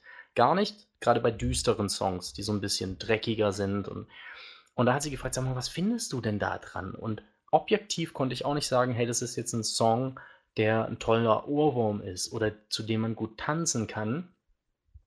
Aber ich habe da eine ganz besondere Art, diesen Song zu hören. Und mich würde mal interessieren, ähm, ob das bei dir auch sowas ist, wenn du sowieso was mit Musik äh, studierst, habe ich jetzt rausgehört, oder, oder auch dich wahnsinnig mit Musik beschäftigst. Ich habe nämlich das Gefühl, umso mehr man das tut, umso tiefer ist man drin und umso mehr, das hast du jetzt schon gesagt, kann man so bestimmte kleine Nuancen wertschätzen. Ich glaube, da triffst du den Nagel so ziemlich auf den Kopf. Also, ich merke generell, wie sich mein Musik Konsum, sage ich mal, einfach verändert hat, seit ich vor allem jetzt äh, hier Musik studiere. Also ähm, das, das allein, du, du, hast gar nicht so viele Kurse, sag ich mal, die sich wirklich mit Pop und Rockmusik oder irgendwas auseinandersetzen. Aber allein, dass du halt musiktheoretisch anfängst, Dinge zu verstehen und dein Gehör irgendwie schulst für, für einfach Klänge generell, so umso mehr fängst du irgendwie an auf einmal. Also, das war so eine Sache, äh, im vierten Semester hatten wir Prüfungen Tonsatz-Gehörbildung. Heißt, mhm. ähm, Tonsatz hast du halt verschiedene so musiktheoretische Sachen, wie setzt du verschiedene ähm, Choräle aus oder sowas in der Art. Und Gehörbildung war aber dann so der praktische Ansatz, wo du halt verschiedene Intervalle, so Tonabstände vorgespielt bekommst und sollst sie dann erkennen können. Ähm, du kriegst so eine, so eine Akkordfolge vorgespielt und musst dann so ein bisschen die zusammenpuzzeln können am Gehör, was das für eine Akkordfolge war. Und je mehr du das machst, das fiel mir damals auf, und je mehr ich das gemacht habe, umso mehr, weniger konnte ich, wenn ich mal, ich höre ja kein Radio, aber wenn ich mal irgendwo zu Besuch war, da lief Radio, umso weniger konnte ich abschalten. Und ich habe sofort erstmal, wenn ein Song lief, gehört irgendwie, okay, was für eine Bassline liegt denn da drunter? Und sofort mhm. war irgendwie mhm. klar, welche Akkorde liegen da drunter. Und das ist ein ganz bekanntes Ding auch bei YouTube, dieser Four-Chord-Song von Access of Awesome. Access of Awesome, ja. Genau. Und das ruckzuck, also fällt dir das auf so und du, du kannst das halt nicht mehr abschalten. Und das, da geht's dann halt los, dass ich angefangen habe, so zu merken, wie, okay, immer wieder, schon wieder dasselbe, das langweilt mich gerade so ein bisschen oder so. Und ähm, äh, das nur so vielleicht einmal für, für, den, für den Kontext. Also ich merke, seitdem hat sich das einfach sehr gewandelt, so mein, mein, meine Art und Weise, wie ich Musik höre. Ähm, ich bin mittlerweile, glaube ich, ein sehr ähm, sehr wählerischer Musikhörer, glaube ich. Also das Ding ist halt, ich habe eigentlich viel Interesse an neuen Sachen und bin sehr interessiert, mich auch mit anderen Sachen auseinanderzusetzen. Also ich habe halt wirklich über meine Teenagerzeit vor allem Rock und Blues Rock und Blues und alles Mögliche davon rauf und runter gehört und mir alles angelesen, was es so gibt und so. Und höre ich auch jetzt heute noch viel. Ähm, momentan ist es vor allem Joe Bonamassa, ein recht verhältnismäßig junger Blues-Rock-Gitarrist, der aber mega krass ist und auch mega erfolgreich im Moment in der Szene. Ähm, aber so insgesamt hat das halt abgenommen, als dass ich äh, nicht mehr so gezielt da reinhöre. So ab und an mal, wenn ich irgendwo unterwegs bin, lasse ich es mal laufen. Aber ähm, ich, ich versuche halt mehr jetzt gerade so, mich mal ab und an so ein bisschen herauszufordern, ein bisschen mehr Jazz mal ab und an zu hören, mhm. bisschen, keine Ahnung, also Rap ist zum Beispiel sowas, Rap und Hip-Hop. Ähm, ich habe früher mal eine Phase gehabt, da habe ich echt viel Falco gehört. Und äh, das finde ich halt auch wahnsinnig gut. Und ähm, ich mal gucken, jetzt im, im Winter, am 23.12. steht bei uns in der Region noch so ein kleiner Gig an. Ich hoffe, dass wir da Out of the Dark umgesetzt bekommen von Falco, da hätte ich so mega Bock drauf. Okay. Ähm, aber das ist so, also so ein Punkt, wo ich damit Kontakt hatte, was ich immer noch gerne höre und auch damals, als die rauskamen, super gern gehört habe, äh, waren die Epic Rap Battles of History, die ich halt ich kenne mich jetzt halt nicht mega aus mit dem Fach, aber ich fand es zum einen witzig und vor allem clever geschrieben und halt irgendwie für mein Empfinden sehr gut gerappt und umgesetzt. Ähm, so eine YouTube-Serie, wo so verschiedene fiktionale oder auch reale Charaktere quasi ineinander mit so in so ein Rap-Battle gehen und du dann halt so schöne Sachen bekommst wie, ähm, was, ich glaube, eins der größeren Sachen war Albert Einstein gegen Stephen Hawkins oder so oder ähm, Adolf Hitler gegen Darth Vader oder so. Und diese Rap-Battles sind halt ziemlich, ziemlich fett. Also ich, mir haben die eigentlich immer sehr gut gefallen. Mhm. Und da hatte ich halt so ein bisschen Zugang zu. Und das alles hat halt irgendwie so dazu geführt, dass ich heutzutage, ja, wenn ich Musik höre, ähm, hm, das, ich, ich höre, ich kann selten nur noch so so, so seichte Musik im Hintergrund hören oder sowas oder einfach nur so mich berieseln lassen, sag ich mal. Wenn ich das will, wenn ich einfach nur Musik für den Hintergrund will, dann ist es meistens sehr sphärische Musik. Dann, dann, dann höre ich meistens irgendwie so, weiß nicht, wenn du dir so relaxing Music Tracks bei YouTube irgendwie raussuchst von drei okay. Stunden Länge oder sowas, das, sowas lasse ich dann laufen. Oder, ähm, keine Ahnung, viel aus so, so instrumentaler irischer Musik geht auch so da rein. Das ist so Musik, wo ich so eher die einfach so laufen lassen kann, genauso, wo ich halt okay. mich auf andere Dinge konzentrieren kann beim, beim Kochen oder was weiß ich so. Wenn ich halt dann Musik höre, dann will ich aber auch hinhören. So. Also dann merke ich so, okay, jetzt, jetzt läuft das und jetzt will ich meine Aufmerksamkeit der ganzen Sache widmen. Ansonsten, ansonsten bringt mich das durcheinander irgendwie, wenn ich dann das immer bloß so Facetten höre oder so.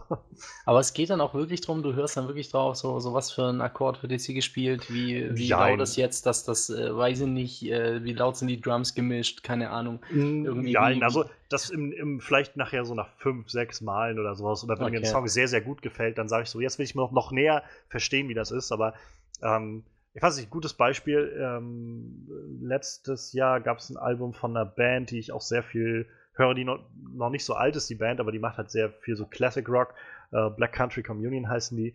Die haben letztes Jahr ein Album rausgebracht, ein neues. Und ähm, da sind halt so Tracks, die, die, arbeiten halt viel einfach mit so fetten Riffs, die drunter liegen. Also wenig, mhm. dass du das Gefühl hast von Akkordstrukturen einfach so, sondern es ist halt so ein bisschen, so ein bisschen anders, so ein bisschen frischer und äh, da, da kickt mich dann vielmehr halt so irgendwie beim, beim Hören erstmal drauf zu achten, okay, ähm, keine Ahnung, wie passt jetzt gerade so der Beat irgendwie zusammen mit dem ganzen Rest? So diese Riffs, wie drücken die rein oder eben nicht? äh, gibt einen sehr, sehr balladesken Song, der trotzdem unglaublich fett gemacht ist auf dem Album. Mhm.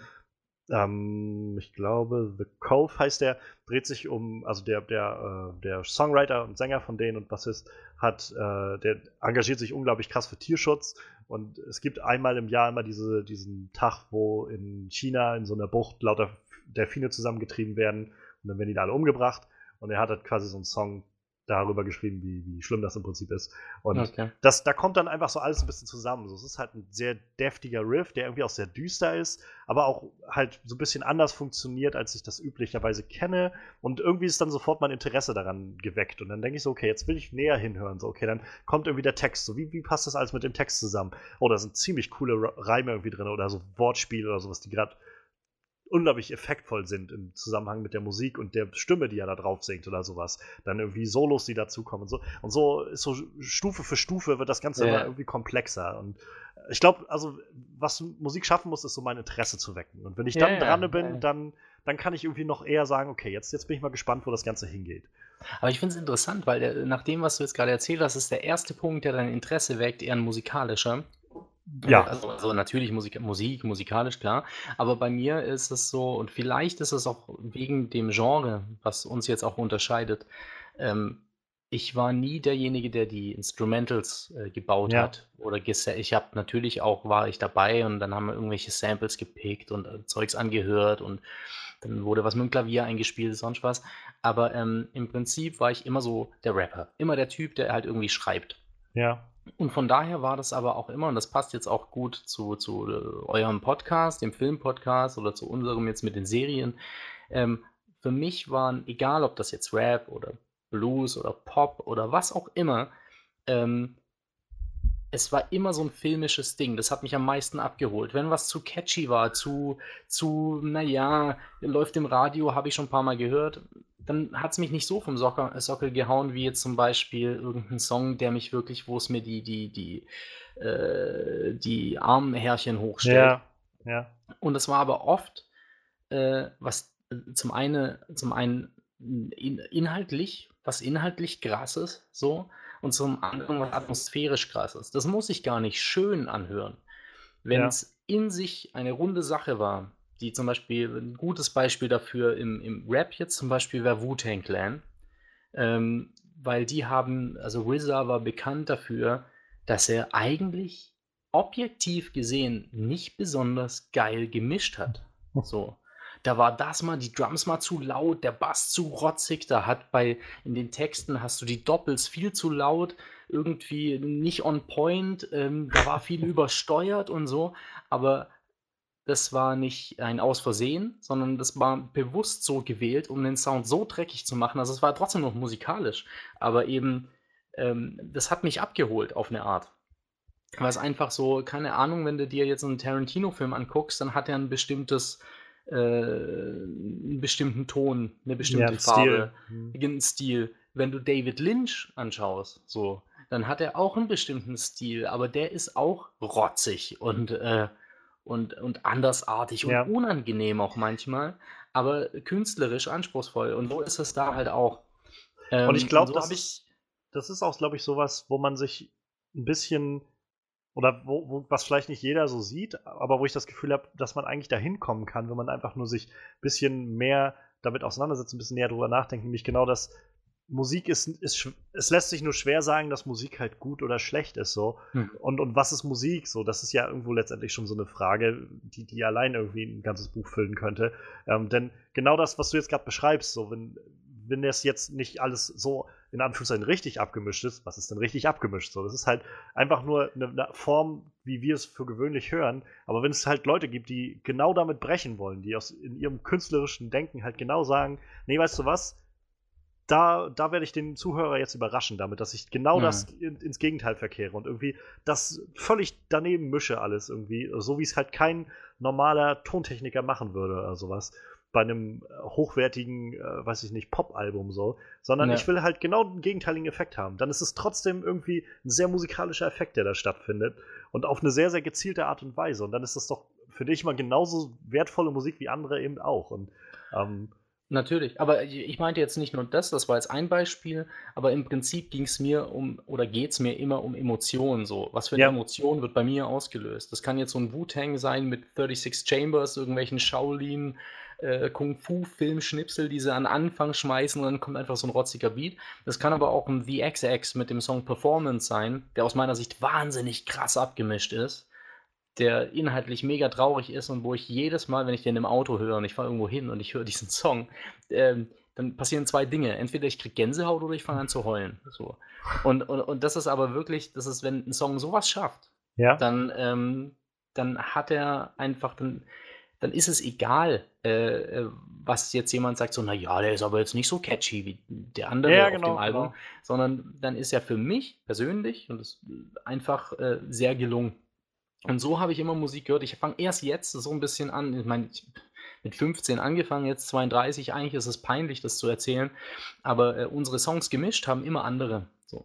Und ich habe erst vor kurzem angefangen, selber so ein bisschen in den Mix einzusteigen und so. Und irgendwie, was weiß ich, jetzt mit, dem- mit dem Kompressor und mit dem Equalizer die Stimme ein bisschen zu arbeiten, mal ein bisschen, bisschen Tiefen rauszuschneiden, rauszufiltern, ein bisschen.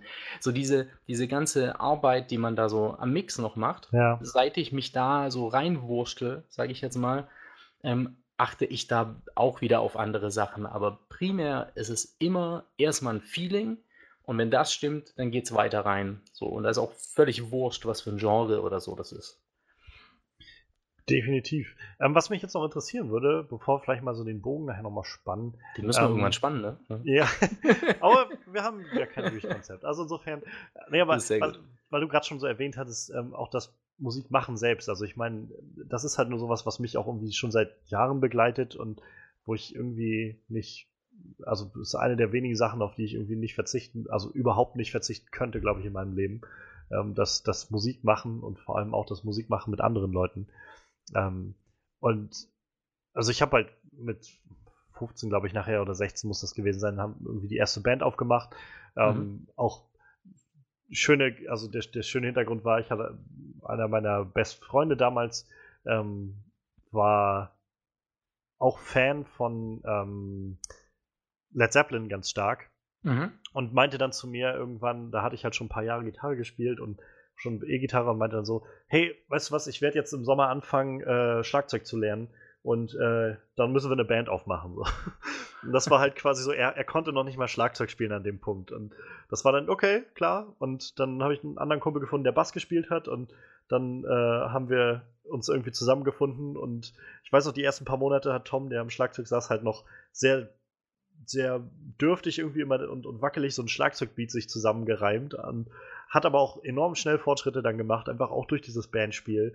Und äh, letztendlich war das halt so, wir hatten dann immer noch ein, zwei Musiker, die dann dazu kamen im Laufe der Jahre, aber wir, wir haben halt echt lange das irgendwie gemacht und das war halt auch echt regelmäßig so. Jeden Freitag war klar, wenn jetzt nicht gerade irgendwie jemand im Urlaub war oder so, war klar, Freitag nach der Schule geht jeder nach Hause, wird gegessen und dann fahren wir alle zu unserem Bassisten nach Hause, der hat alles da und da können wir proben. So. Und das war halt sowas, was mir damals extrem viel gegeben hat, was mir jetzt in Rostock manchmal so ein bisschen fehlt, diese Regelmäßigkeit. Ich habe halt auch hier wieder genug, wenigstens ein paar Leute habe, mit denen ich regelmäßig Musik machen kann. Ähm, vielleicht auch nicht in so einem Band-Kontext, aber ähm, wenigstens überhaupt mit anderen Leuten.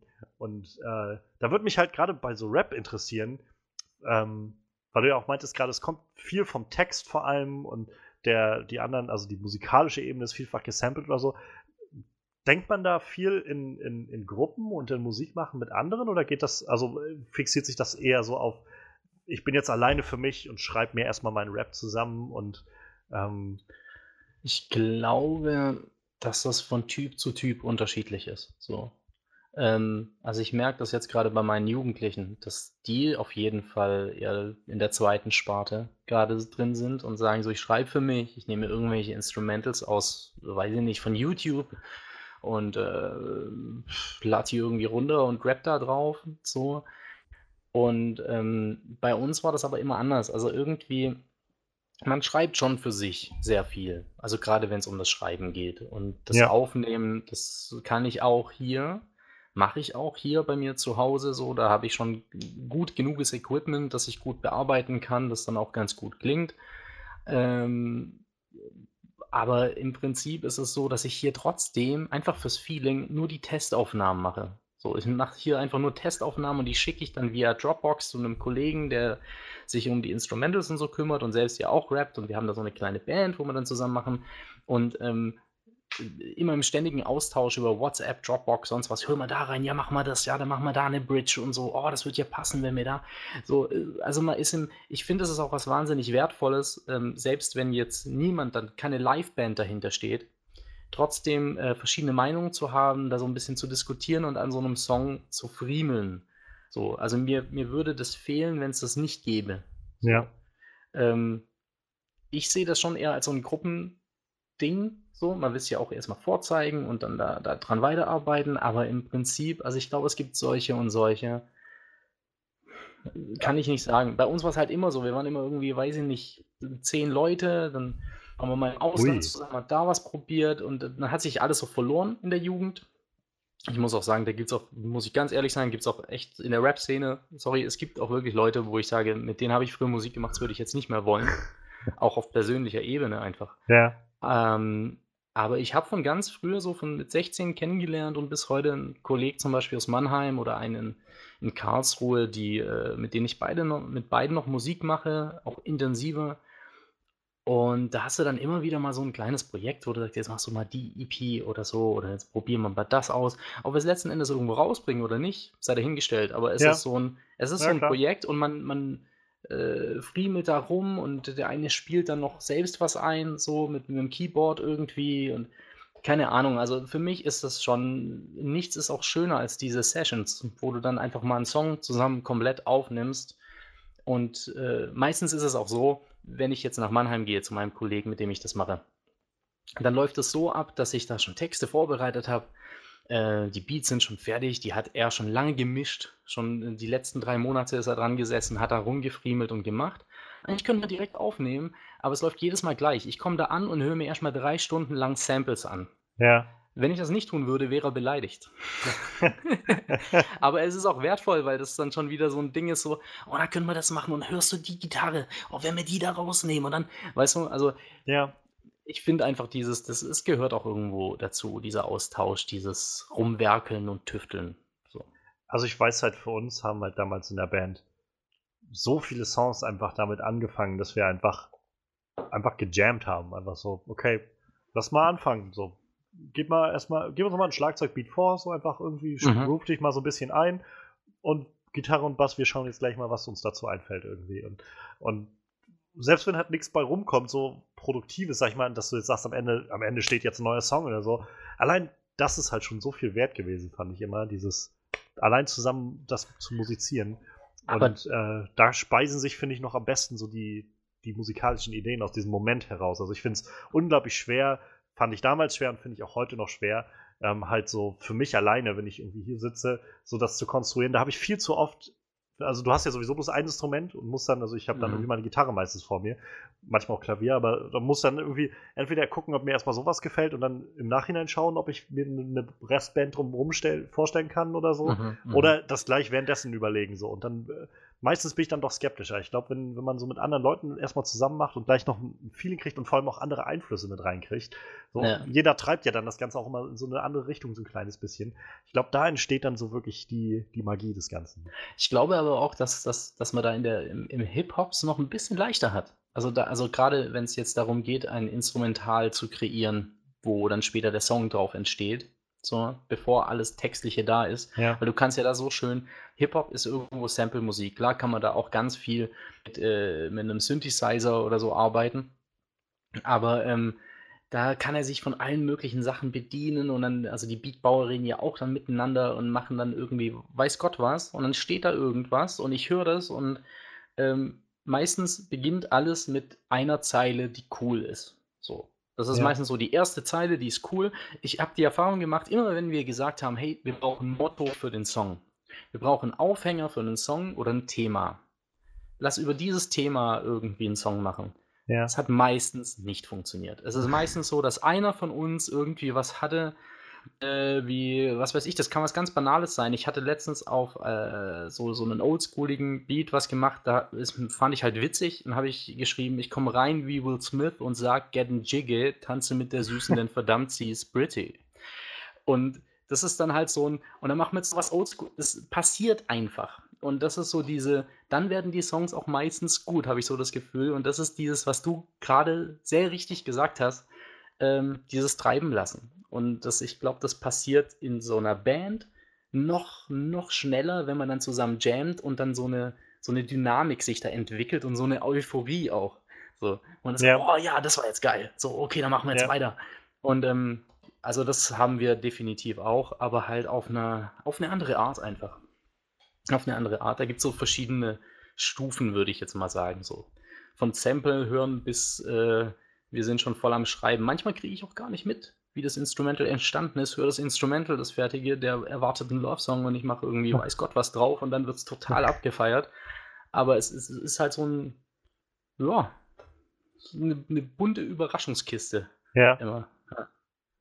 Ich hätte nicht gedacht, als wir heute angefangen haben, dass wir auf Get Jiggy With It zu sprechen kommen. ne, das jetzt auf einmal, der Rhyme war fett. Ja, ja. nee, keine Ahnung. War, ah, äh, nee, so nee, hätte ich auch nicht gedacht. Ich, ich war sehr äh, auf La La Land und so weiter äh, äh, eingespielt. Wir haben noch keinen einzigen Film eigentlich irgendwie ja. angesprochen. Ja. Wir können ja so langsam mal äh, den, den Bogen so ein bisschen spannen. Also, ja. Ähm, ja. wir wollten ja auch so ein bisschen, wir haben jetzt schon mal klar gemacht, ich glaube, wir beide legen viel Wert auf Musik in unserem Leben.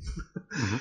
Und ähm, ja, also Filme sind ja dann doch meistens äh, also in irgendeiner Art und Weise mit Musik verbunden, sei es jetzt halt der Soundtrack, der jetzt so wirklich drunter liegt, oder eben das Ganze wird noch mit richtigen Songs angereichert in irgendeiner Art und Weise. Ähm, ich muss sagen, ich weiß nicht, wie es da dir geht. Ähm, du bist vielleicht auch noch eine andere Generation als ich, aber ich ähm, glaube, so generell eine der ersten Kontakte, die man da wahrscheinlich mitmacht als, als Mensch, sind halt wahrscheinlich immer diese typischen Disney-Musical-Filme, die so mit ähm, mit Songs funktionieren und so viel transportieren darüber. Also ich merke in den letzten Jahren, wie, also ich meine, ich mochte die schon früher immer sehr gerne, aber ich merke auch heute, wie ich noch viele noch so viel mehr zu schätzen weiß. Also ich finde immer noch Mulan hat einen so wahnsinnig großartigen Soundtrack.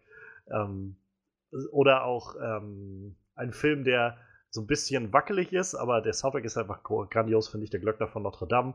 Auch so mhm, mhm. wunderbaren Soundtrack ähm, König der Löwen, aber sei es, drum. Also viele der Disney-Filme sind irgendwie voll damit. Ähm, weißt du denn, was dich so. Also kannst was ist denn der, der früheste Film, an den du dich so zurück erinnern kannst, den du so, wo du die Filmmusik irgendwie richtig geil fandest? Rocky Horror Picture Show. Ah. Also den mit äh, Tim Curry. Ja, ja. Ähm, aber das ist so, den habe ich gar, den habe ich sehr, sehr verschwommen, so irgendwie im Kopf, weil ich durfte den eigentlich auch gar nicht gucken. Also das hat meine, meine Mutter angeschaut. Ich durfte den eigentlich nicht gucken. Da waren Freunde da. Ich wollte halt noch nicht ins Bett. Und ich habe dann halt immer so ein bisschen rübergeschielt und so. Und das war, also eigentlich war er noch nichts für mich. So.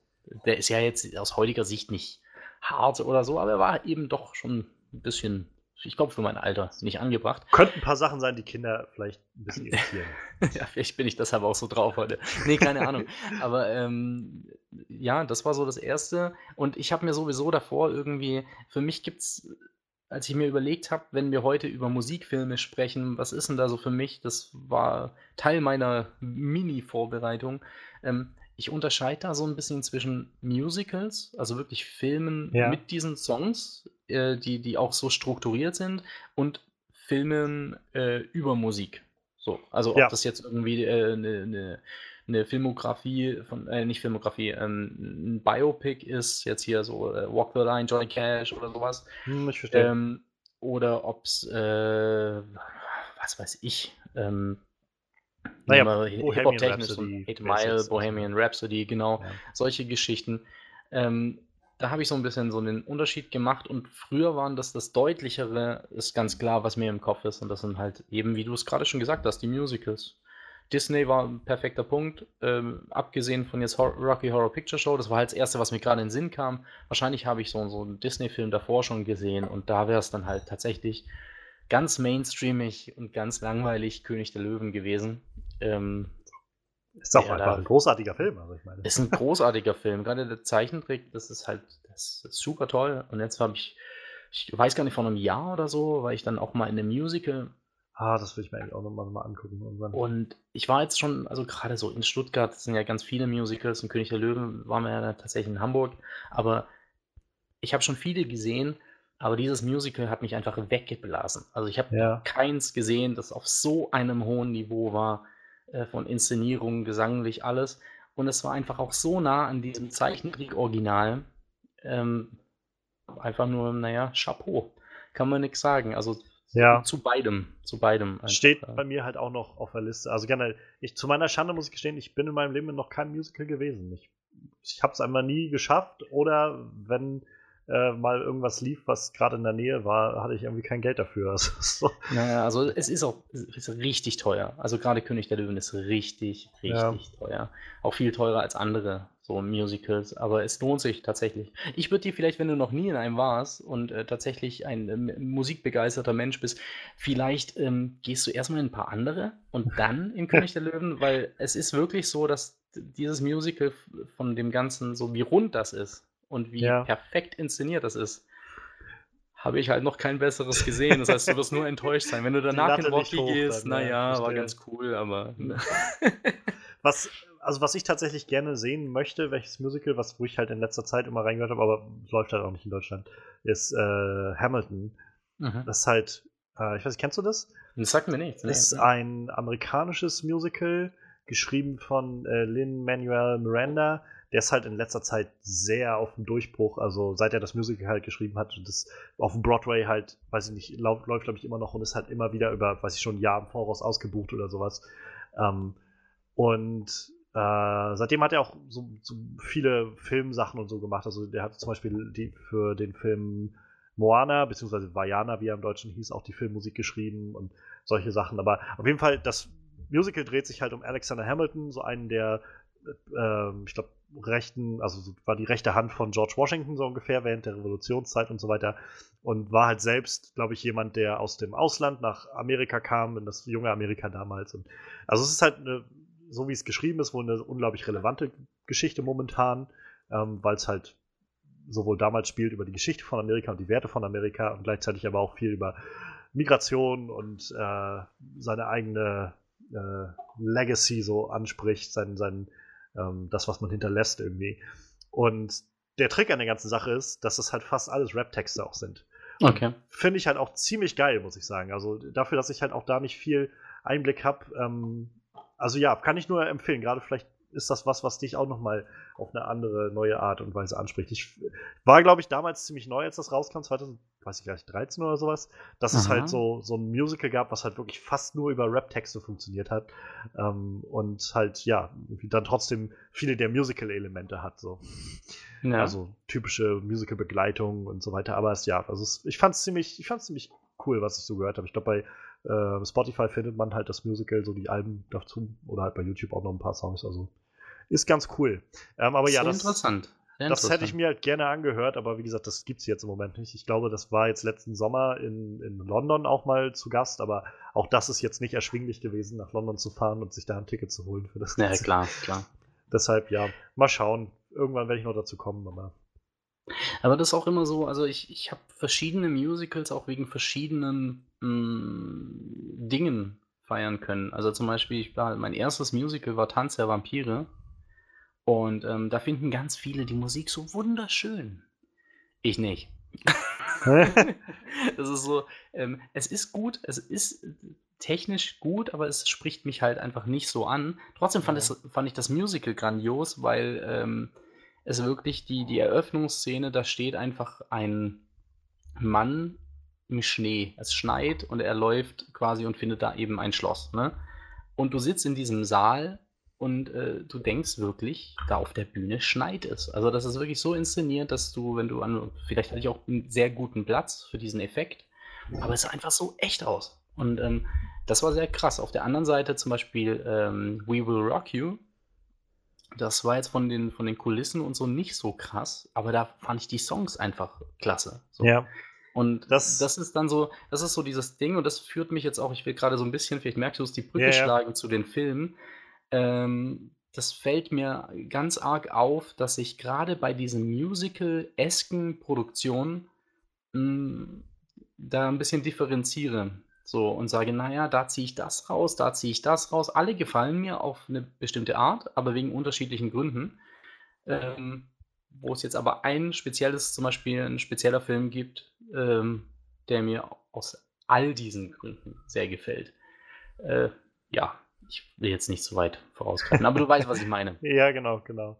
Ja. Ja, also ähm, ich finde ich find es sp- spannend, so generell, wie unterschiedlich einen so verschiedene Sachen erreichen können. Äh, Mhm. Wie du gerade das von, von Queen erwähnt hattest, also ich habe das Musical offensichtlich nicht gesehen, aber ähm, der Film war halt allein schon. Das ist halt sowas, warum ich nicht ganz sicher bin. Ich mag den Film halt, Bohemian Rhapsody. Ich finde, der könnte besser sein, so, aber ich finde ihn immer noch so, durchaus sehenswert. Mein Gedanke ist halt bloß so, wahrscheinlich könntest du mir aber auch einfach nur zwei Stunden Queen-Songs irgendwie da zeigen und ein paar Leute, die aussehen wie die von Queen. Und dann wäre ich auch zufrieden damit, einfach weil die Songs allein schon so grandios sind. Ähm, Äh, Ja, das ist halt, also im Prinzip, ich, ich bin mir sicher, das würde dir wahrscheinlich schon gefallen. Das ist äh, pff, äh, ein, ein, ein, ein, quasi eine Science-Fiction-Geschichte eigentlich eher, wo es Ja. halt einfach darum geht, dass ein paar Rebellen, die Bohemians, äh, quasi, quasi äh, sich dagegen auflehnen, dass alles so steril ist und alle äh, ziehen sich halt Radio, Radio Gaga rein und so, ne? Ist ja klar. Ähm, und da brechen sie halt einfach aus, aber es ist eine ganz klassische Geschichte, es ist jetzt nichts Besonderes oder so. ja. Aber wie die Songs und äh, die Choreografien und alles eingearbeitet sind, das ist halt dann das, was im Prinzip catcht. Aber ich bin mir sicher, würde mir die Musik nicht gefallen, so, äh, dann hätte mir das Musical auch nicht gefallen. Und bei, Ja. bei einem Tanz der Vampire jetzt zum Beispiel, da hat es mir dennoch, hat es mich abgeholt, weil die Inszenierung einfach so Ja. grandios war. Ich glaube, das ist ab- aber auch dann nochmal dieser, dieser Pluspunkt, den so ein Musical hat, oder? Also diese, da kommt ja nicht nur die Musik, das ist ja dann immer noch die Bühneninszenierung und Schauspieler und Kostüme und alles, was da so einherkommt, das macht ja dann irgendwie so das Gesamtbild aus. Mhm. Ähm, ich glaube, so ein Film hat, also für mich jedenfalls mehr, ohne dass ich jetzt ein Musical gesehen habe, aber ich glaube, auch Filmmusicals haben da, es da bei mir, glaube ich, immer noch so ein Stück schwerer, weil ich trotzdem das Gefühl habe, mir reicht es jetzt eigentlich nicht nur Musik zu sehen oder zu hören, coole Musik. Ich will halt auch irgendwie noch eine, eine Story haben, die das Ganze so ein bisschen äh, anreichert. Ähm, letzte Sache vielleicht noch zu, zu Total Eclipse, äh, zu, zu Tanz für Vampire. Ist Ja. Total Eclipse of the Heart ist doch von dem äh, Musical, oder? Der, der Song? This once Äh. upon a time I was falling in love. ja, ja, ja, ja. Und ich, Genau. ich finde, also es ist ein cooler Song, finde ich, aber ich, ich liebe diese Zeile. Ich finde die so genial gemacht. Dieses Once upon a time I was falling in love. Now I'm only falling apart. Ich, das ist irgendwie so ein cleverer Dreh irgendwie mit diesem Falling in Love und Falling apart. So. Absolut, ich kann, ich kann das auch wertschätzen. Ich wollte nicht sagen, dass es mir nicht gefallen Nee, hat, ne? aber, äh, aber es ist halt trotzdem, es gab diverse Musicals, wo mich einfach musikalisch mehr abgeholt haben. So. Aber da hast du absolut recht, das ist eine, eine wunderbare Zeile. Das ist auch eine sehr ikonische Zeile. Ja, und mehr kann ich davon auch nicht. ähm, Können wir ja mal schnell googeln. Nee, aber weißt du, du hast eigentlich eine perfekte Überleitung geschaffen, weil ich würde genau jetzt an Ja. dieser Stelle, wo du sagst, dass ein Film es da schwerer bei dir hat Ja. äh, und dass du eine, eine gewisse Geschichte benötigst Ja. noch äh, oder bestimmte Dinge, lass uns doch mal kurz, weil den habe ich erst gestern gesehen, über The Greatest Showman Ja. reden. Gerne. Ich habe auch gerade gedacht, das passt, glaube ich, gut. ähm, ich weiß nicht, ich glaube, ich möchte erst, erst mal tatsächlich gerne hören, was deine Meinung dazu ist. Also, Ja? ich glaube, dann sind wir auf demselben Stand, denn du weißt so ziemlich, was meine Meinung zu dem Film ist. Ja, das stimmt. Äh, ich, kann, ich kann ja mal kurz ein bisschen ausholen. Ähm, ich glaube, was mir die ganze Sache erleichtert hat, ist, dass wir bei unserem Podcast, ähm, Steffen und ich, ja hin und wieder mal diese, ähm, jetzt fällt mir unser eigener Titel nicht ein, das gibt's doch nicht. Ähm, so ein Spielchen haben, ne, wo es um äh, Zitate aus Serien geht.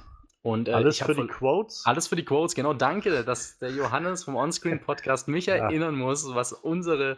Äh, ist ja egal. Aber Leidenschaftlicher Hörer, würde ich mal so sagen. vielen, vielen Dank. Das ehrt mich sehr.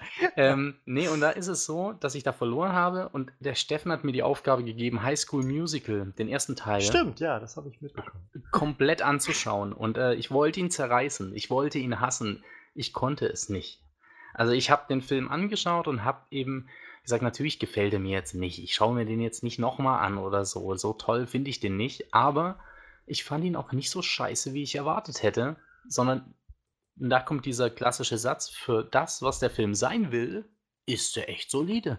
Da kann ich nichts sagen. Und das führt mich jetzt so ein bisschen auf The Greatest Showman.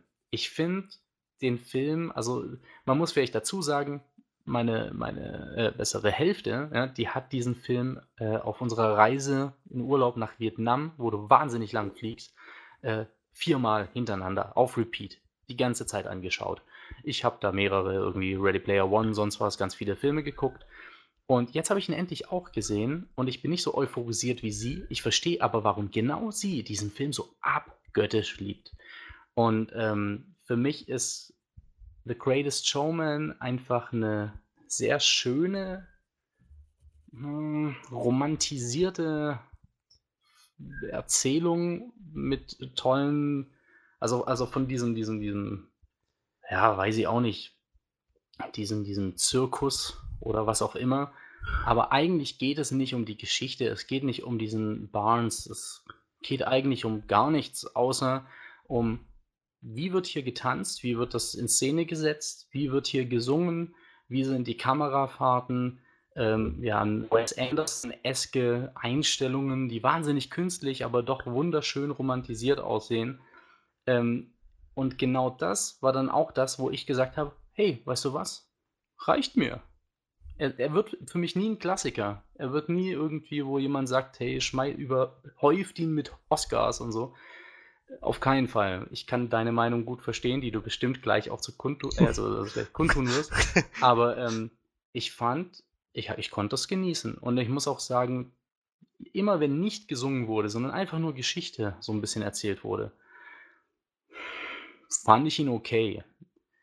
Er hat den Vorteil, dass er einen ziemlich guten Hugh Jackman hat, ähm, eine sehr gute, aber auch ein bisschen, naja, verschwendete Michelle Williams. Ähm, aber, aber die Schauspieler sind solide, da kann man nichts sagen. Aber seine Höhen hatte er bei mir definitiv, wenn sie irgendwie auf dem Hausdach tanzen. Ich sehe, das komplette Panorama ist eigentlich gemalt.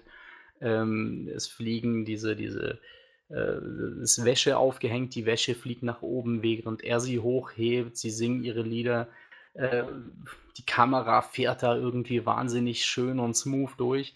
Das sind so Sachen, wo ich dann gesagt habe, hey, das holt mich ab. Das ist einfach, das ist so ein plätschernder Sonntagsfilm, wo nicht besonders, der, der, der geht nicht viel, aber der ist, das ist schön so. Katertag, ach, Greatest Showman, ach, whatever, mach mal rein. So kam der bei mir an. Naja, also ich werde dir, ich werd dir das nicht wegnehmen. Und, und ganz ehrlich, ich kann auch verstehen, warum Leute den Film halt sehr mögen. Wie gesagt, ich habe selbst in meinem Bekanntenkreis Leute, die den echt abgrundtief lieben, den Film. So, ich kann halt nur sagen, ja, irgendwie, die, es sind viele catchige Songs da drin. So.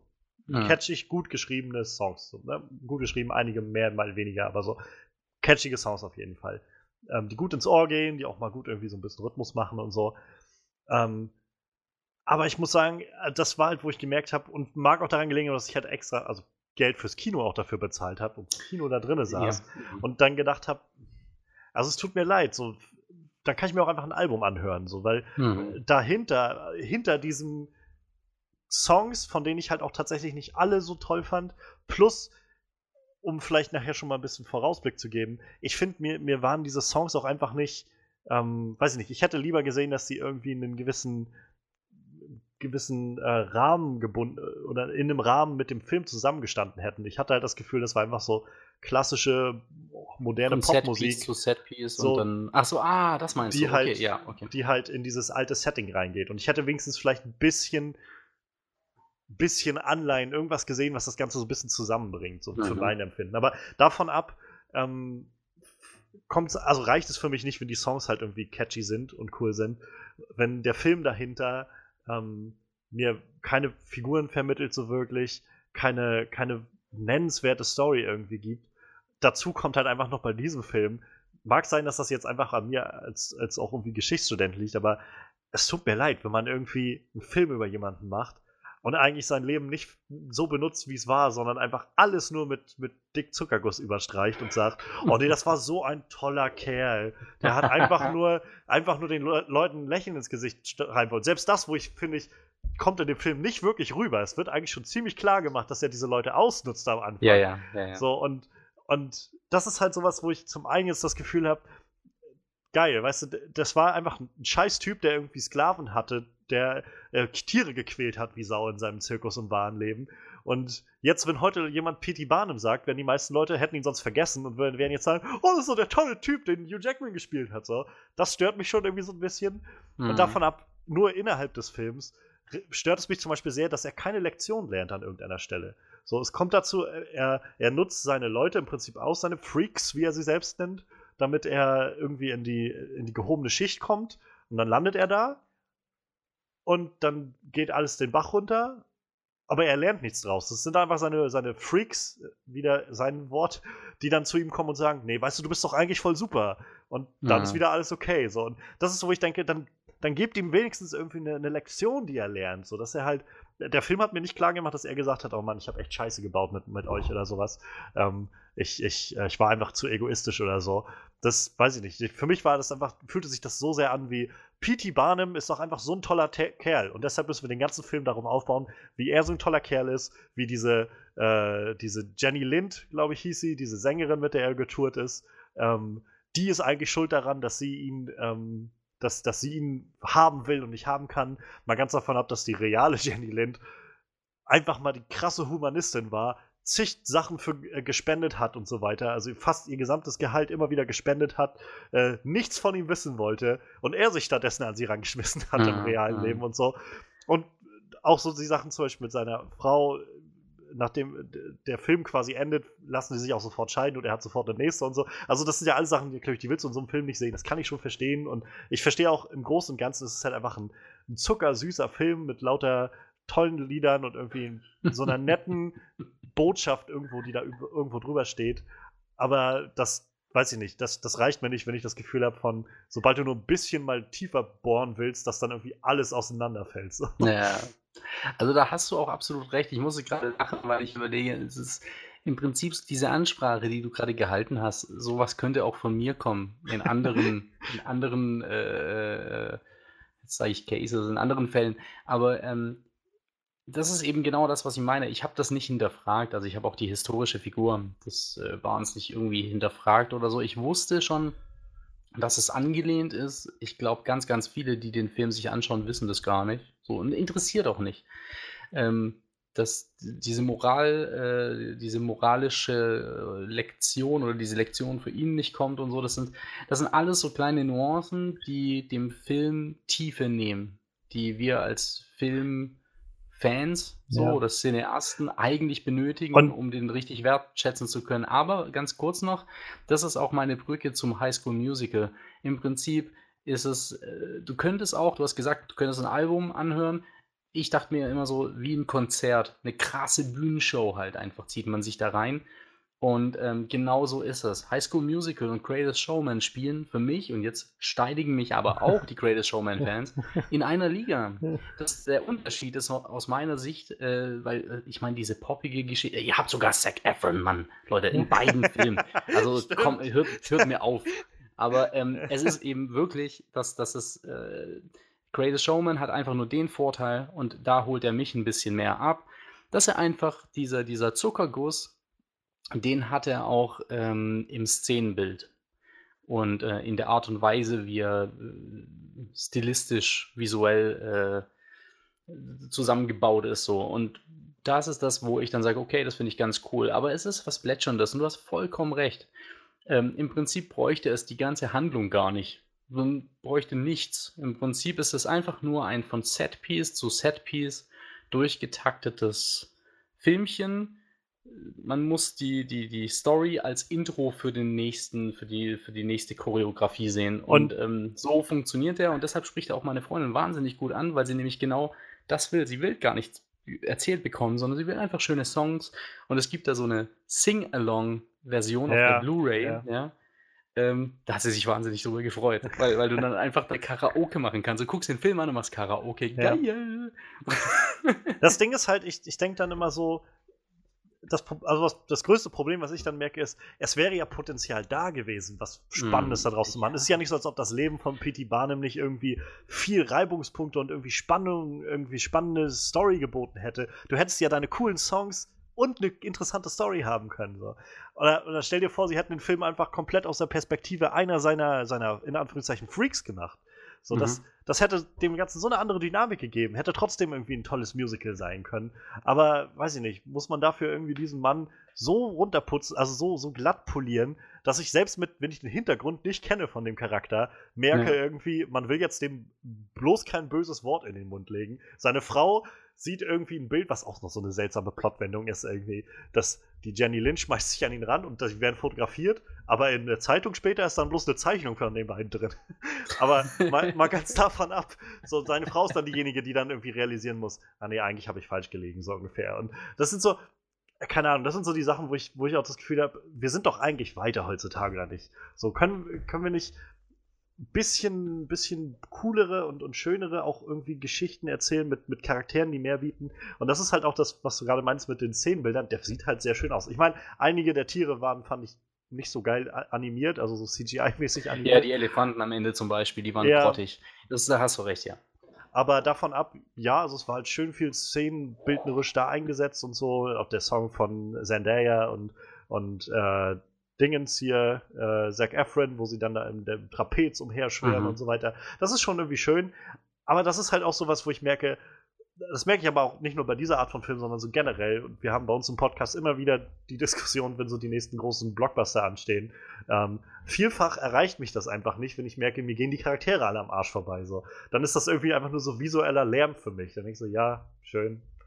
Ähm, und es nutzt sich ab. So. Ja. Ich brauche halt irgendwie emotionales Gewicht da drin und ich muss merken irgendwie, dass mir die Charaktere, die da gerade was sagen oder singen oder tun, so am, am Herzen liegen und, oder, oder mir wenigstens mich interessiert, wo es mit denen weitergeht. So. Und äh, das habe ich halt bei The Greats schon mal einfach überhaupt nicht gehabt. Das kann ich, das kann ich auch vollkommen nachvollziehen. Also das ist, ist einfach so, so, was will der Film sein? Was, was will ich gerade von dem Film? Ich bin einfach mit so einer Haltung, ich habe eh nicht viel erwartet und dann ja. fand ich den einfach visuell und äh, ich fand ihn sehr ansprechend. Ich fand die Choreografien gut, ich fand die Kamerafahrten ganz gut. Ähm, was ich visuell meinte, war auch eher so, so, die Hintergründe und so. Also jetzt weniger das, was mit CGI gemacht wurde. Oder ja, nee, schon, ich verstehe schon, ich verstehe schon, was ja, du meinst. Aber ähm, im Prinzip ist es so, ich habe da nicht so viel, ich wollte nicht so eine Deepness wie, keine Ahnung, da, da gibt es ja mehrere Filme, die Musik als großes Thema haben. Ich finde jetzt sowas wie, wie Ray, so die, äh, wo Jamie Foxx dann Ray Charles spielt oder so. Das sind ja dann wieder Filme, da denkt man, da, da finde ich, den finde ich auf ganz vielen Ebenen sehr krass. Aber ähm, ja, Greatest Showman war für mich einfach so, so ein, so ein besseres Highschool-Musical halt. Mhm. und, und dafür hat es für mich halt auch einfach dann relativ gut funktioniert. Ja. Ja. Ich ja, glaube, wir sind, wir sind aber auch beide, also dass ich so positiv darüber spreche, ist eher, äh, sehr komisch. Ich glaube, wir sind da beide nicht wirklich ähm, Zielgruppe. Was ich aber auch gemerkt habe, ist, ich finde, mit dem Film war auch so ein bisschen das, äh, die, die Promotion ähm, war ein bisschen komisch, weil man hat den Film so hochgehalten, so als ob das jetzt gerade, wir hatten es auch schon von La La Land, das La La Land, so, so als wäre das auch wieder so ein richtig krasses Ding. Und diese Tiefe hatte halt einfach nicht. So, ja. Das ist, ähm, da wurde vielleicht auch was Falsches in der Werbung verkauft, als der Film letzten Endes darstellt oder darstellen will. Das Ding know. ist, wenn ich mich recht erinnere, war das halt so, dass Greatest Showman ähm, erstes Wochenende hatte und also vor allem in Amerika, was ja nur irgendwie so der, der wegweisende ähm, äh, Markt ist meistens. Aha. Und da am ersten Wochenende tatsächlich verhältnismäßig ver, ja, eigentlich doch sehr verhalten irgendwie gestartet ist. Und äh, gar nicht so viele Leute, also es war jetzt nicht mega flop, aber es war halt schon so, dass die Leute, also das Studio wohl auch dachte, hm, das Mist, so, das war jetzt wohl nix. Mhm. Aber sie haben wohl zeitgleich eine, eine Kampagne laufen gehabt, wo sie verschiedene YouTube-Influencer quasi aufgefordert haben, Songs aus dem Film zu covern für ihre Leute, also für ihre Abonnenten. Und das hat dann wohl diesen, diesen Funken gegeben, der auf einmal das so okay. durchgefeuert hat, dass der quasi Woche für Woche einfach kaum was verloren hat und einfach immer und immer wieder in, in den Top 10 oder Top 5 der, der Kinocharts blieb und auch so Woche für Woche kaum weniger eingespielt hat. Und die einfach so gemerkt haben, okay, okay, das Ding wird immer und immer mehr. So. Und ich weiß ja. nicht, das ist immer sowas, wo ich dann das Gefühl habe, ich, ich gönne Leuten, dass sie daran ihre Freude haben, so. Aber das irgendwie frustriert mich das halt immer so ein bisschen, wenn ich dann sehe, dass halt so, so andere tolle Sachen, äh, weiß ich nicht, so ein bisschen auf der Strecke bleiben. So, das weiß ich nicht. Ich habe jetzt heute gerade gelesen, dass Venom hat jetzt gerade, der läuft ja noch und hat jetzt gerade Wonder Woman eingeholt mit seiner, mhm. mit der Menge, die er eingespielt hat. Und ich denke so, freut mich für alle, die Freude haben an Venom, aber ganz offensichtlich interessiert Leute mehr irgendwie ein schlecht gemachter Film mit einem edgigen Hauptcharakter als irgendwie ein ziemlich gut gemachter Film mit einer starken Hauptfigur, weiblichen Hauptfigur. So, mhm. irgendwie weiß ich nicht. Und so ein Stück weit frustriert mich das immer.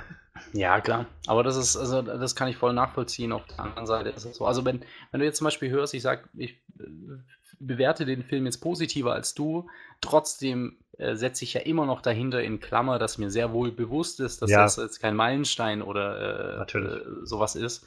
Von daher, vielleicht, vielleicht kann ich das ein wenig beruhigen, dass du, nicht ja alle komplett verblöden. Aber das, also das Ding ist, der hat ja dann auch einiges richtig gemacht. Ich wusste das mit den YouTubern nicht. Das war ja äh, marketingtechnisch ein super Schachzug. Ich erinnere mich noch an äh, James Gordon oder Corden, der, der diese, diese Late-Night-Show ja, hat. James Corden, ja. Ähm, der hat dieses Musical on, weiß ich nicht, ähm, wo, sie, wo sie auf der Straße immer an der Ampel dann vor die parkenden Autos rennen und dann eine Szene aus dem Musical spielen mit Verkleidung und das ist also richtig absurd und die Leute denken sich nur so, so was geht denn hier? Und da haben sie auch äh, Hugh Jackman und äh, Zac Efron und ja. ebenso äh, eingeladen. Die haben eine gute Promo geschoben, so für den Film halt. Definitiv. Ja, wenn es funktioniert, okay, schön. Ähm, ich fand ihn jetzt, ich fand ihn okay, äh, ich fand ihn nicht so schlimm, wie ich befürchtet hatte, aber natürlich gibt es da ganz, ganz, ganz, ganz andere Filme, wo ich sage, die würde ich jetzt auch vielleicht ja. Äh, in dem Podcast hier noch Leuten mehr ans Herz legen. Ja. Ich durfte mir auch gar nicht so viel darüber reden. Haben wir jetzt schon. Doof, naja. ja, ja, ich weiß nicht, also generell, um das vielleicht abzuschließen, so letztendlich gibt es halt immer so diese Filme und ich, ich habe halt auch genug Filme, von denen ich ab selbst merke, so, das war jetzt irgendwie nix so. Aber mhm. es ist mhm. jetzt halt auch nichts, was mich groß, weiß ich nicht, so persönlich angreift oder beleidigt, wo ich so das Gefühl habe, das ist jetzt so schlecht, dass es mich richtig beleidigt. The Snow, äh, Snowman war so ein Film, wo ich gedacht habe, ihr wollt mich wohl alle verarschen, oder? Das ist jetzt einfach nur der Regisseur, der sagt, seid ihr nicht alle total bescheuert, dass ihr im Kino sitzt? So, und äh, manchmal gibt es diese Filme, die mich irgendwo ich so, das, irgendwas trifft das in mir, wie jetzt halt bei Greatest Showman, wo ich so merke, oh, das, das geht mir so auf die Nerven irgendwie. So, das ist halt, da, warum, warum ignorieren Leute einfach diese Dinge, die Probleme, problematisch sind mit diesem Film? So, und gleichzeitig gibt es halt auch genug Filme, wo ich denke, so, ja, das war jetzt irgendwie kein, kein Meilenstein, so, aber ist mir jetzt auch egal. So, der neue Fantastic Beasts-Film, so, ich finde, der ist mhm. ziemlich schlecht gemacht, so, aber ich, okay. es gibt so viele Leute, die jetzt, also von Potter-Fans, die sagen, oh, großartig, das sind meinetwegen, wenn ihr das großartig findet, so ist mir jetzt auch irgendwie egal. weiß nicht, es gibt einfach Filme, die treffen einen dann irgendwie mehr. Ich weiß auch nicht warum. Ja, das verstehe ich. Das verstehe ich. Aber, um vielleicht den Bogen jetzt nochmal zum Schluss zu spannen, und du hast es, glaube ich, auch schon gerade sehr schön vorbereitet, ähm, es gibt so Filme, die uns auf eine andere Art und Weise treffen. Und äh, ja, ich muss sagen, La La Land von 2016, wie er in Amerika gestartet ist, 2017 bei uns hier, äh, war, glaube ich, also ich kann mich nicht erinnern, dass ich in den letzten Jahren so einen Film hatte, der mich, der mich so mitgenommen hat beim ersten Mal schauen im Kino, wo ich so gedacht habe, wow, das, das trifft gerade alles tief. Und es gibt nicht eine Sache, die ich an diesem Film ändern wollte. Ja, La La Land, ne? Was soll ich dazu sagen, lieber Johannes? es ist ja so, es ist schön, dass ich endlich mal in, in Fülle über diesen Film sprechen darf mit dir, weil ich es ja im eigenen Podcast nie darf, weil der Steffen den ja nicht boykottiert, aber so mich schon ein bisschen verarscht, weil ich immer von La La Land spreche und er sich einfach nicht anschaut. Aber der schaut sich generell keine Filme an, also oder selten. Und dann, äh, naja, ich, ich, das ist so ein Film, den am liebsten würde ich den jedem auf dem Silbertablett servieren und sagen: Schau mal, ich habe dir das Licht gezeigt. du, musst, du musst dich nicht bedanken, aber es ist wirklich der beste Musikfilm der letzten zehn Jahre. Aber nein. Vielleicht, ich bin ich da auch ein bisschen arg euphorisch, ne? Und, äh, aber also ich, find, ich kann ich das schon nachvollziehen. nee, ich finde ihn also, der Film wirklich, das ist, die Songs sind wahnsinnig krass. Da ging mir jeder auf eine andere Art und Weise unter die Haut oder Ja. hat mich bewegt emotional. Selbst wenn es nur darum geht, äh, diese Szene, wo Emma Stone sich für die Party vorbereitet und dann die verschiedenen äh, äh, Kleider da anprobiert mit Ja. ihrer Frauen-WG. Auch das hat mich einfach, oh, das ist so eine charmante Art und Weise, wo man sofort auch, wo alles einfach stimmt. So. Es ist, und du kannst die, äh, die Songs auch ohne das Visuelle hören und du weißt genau, ah ja, genau. So, so, darum geht es jetzt. ist Diese- einzigartig. Diese Stimmung. Die sind sehr einzigartig, aber auch ähm, die, die, die Machart, die Schauspieler, alles. Also, ich meine, der Film beginnt mit einem One-Shot, der wirklich Das ist so der Hammer. ist. Die haben ja für ich, wie viele Tage? Ich glaube, zwei oder drei Tage den Freeway Ja. in Los Angeles gesperrt. Und es war Für- brütend heiß. Für eine, ja, irgendwie, äh, keine Ahnung, 38 Grad ähm, und die tanzen da auf, äh, auf Autos in, der, in, der, in, der, in der absoluten äh, Ja. Sommerhitze. Ähm, und es ist halt, äh, ich weiß nicht, wie lang geht der? Zwei Minuten? Drei Minuten? Ja, ich glaube, so drei, dreieinhalb könnte hinkommen. So. Und ähm, es ist halt einfach alles äh, eine eine einzige große Kamerafahrt mit Musical-Darstellern, die eine Choreografie da abfeiern, ja, wo man schon am Anfang sagt, okay, alles klar, jetzt ist der Ton für den Film gesetzt und du weißt einfach, das ist jetzt was Besonderes. Also das, was jetzt kommt, das wird keine herkömmliche äh, Kost sein, so und das ist es auch nicht. Also ich Ähm, kann mich erinnern, als ich den Film das erste Mal gesehen habe, ich habe ihn zweimal im Kino gesehen damals. mhm. Und ähm, der lief zuerst bei uns, als er rauskam. Also, wir haben ja so zwei Kino, in Anführungszeichen, Ketten. Also, das eine ist halt ein Cinestar von der Kinokette. Mhm. Und das andere ist halt so ein, so ein heimisches, lokales Kino. Die haben halt zwei Standorte hier. Und der lief halt, die machen vor allem so Indie-Filme und so. Und da lief der zuerst in diesem kleinen Indie-Kino. Und ich weiß halt noch, wie ich zwei Freundinnen überredet hatte, so, komm, ich, lass uns den nochmal angucken. So, das sieht doch cool aus irgendwie. Und dann saßen wir da drinnen und ich hatte halt noch nicht so eine ganz konkrete Vorstellung. Ich wusste halt so, ja, es wird irgendwie musikmäßig. Ich mag die Schauspieler sehr gerne. Ich finde Emma Stone ist sehr großartig, Ryan Gosling ist großartig. Gerade die beiden haben echt eine fantastische Chemie schon in allen Filmen bisher gehabt, wo sie zusammen aufgetreten sind. Und äh, da ist ja gut, das guckst du dir mal an. Ich hatte auch viel Positives gehört vorher. Der lief ja schon ein paar Monate vorher auch in Amerika. Und dann saßen wir drinnen und dann geht der Film ja los so mit diesem äh, präsentiert in CinemaScope. Und dann geht es nochmal so ein Stück weiter auf, so, weil CinemaScope. Und Ja. dann geht halt diese Tanznummer los. Und ich habe so gemerkt, irgendwie, während die da alle dran waren und dieser One-Shot war, ich fühlte mich so immer mehr so in den Sitz gedrückt und dachte so, heilige Scheiße, das ist, damit habe ich nicht gerechnet, meine Güte. So, und ja, das, das war halt so der richtige Moment, um das Ding, um so die Tür aufzutreten irgendwie für diesen Film sozusagen. Passt mal auf, was jetzt hier kommt, so bam.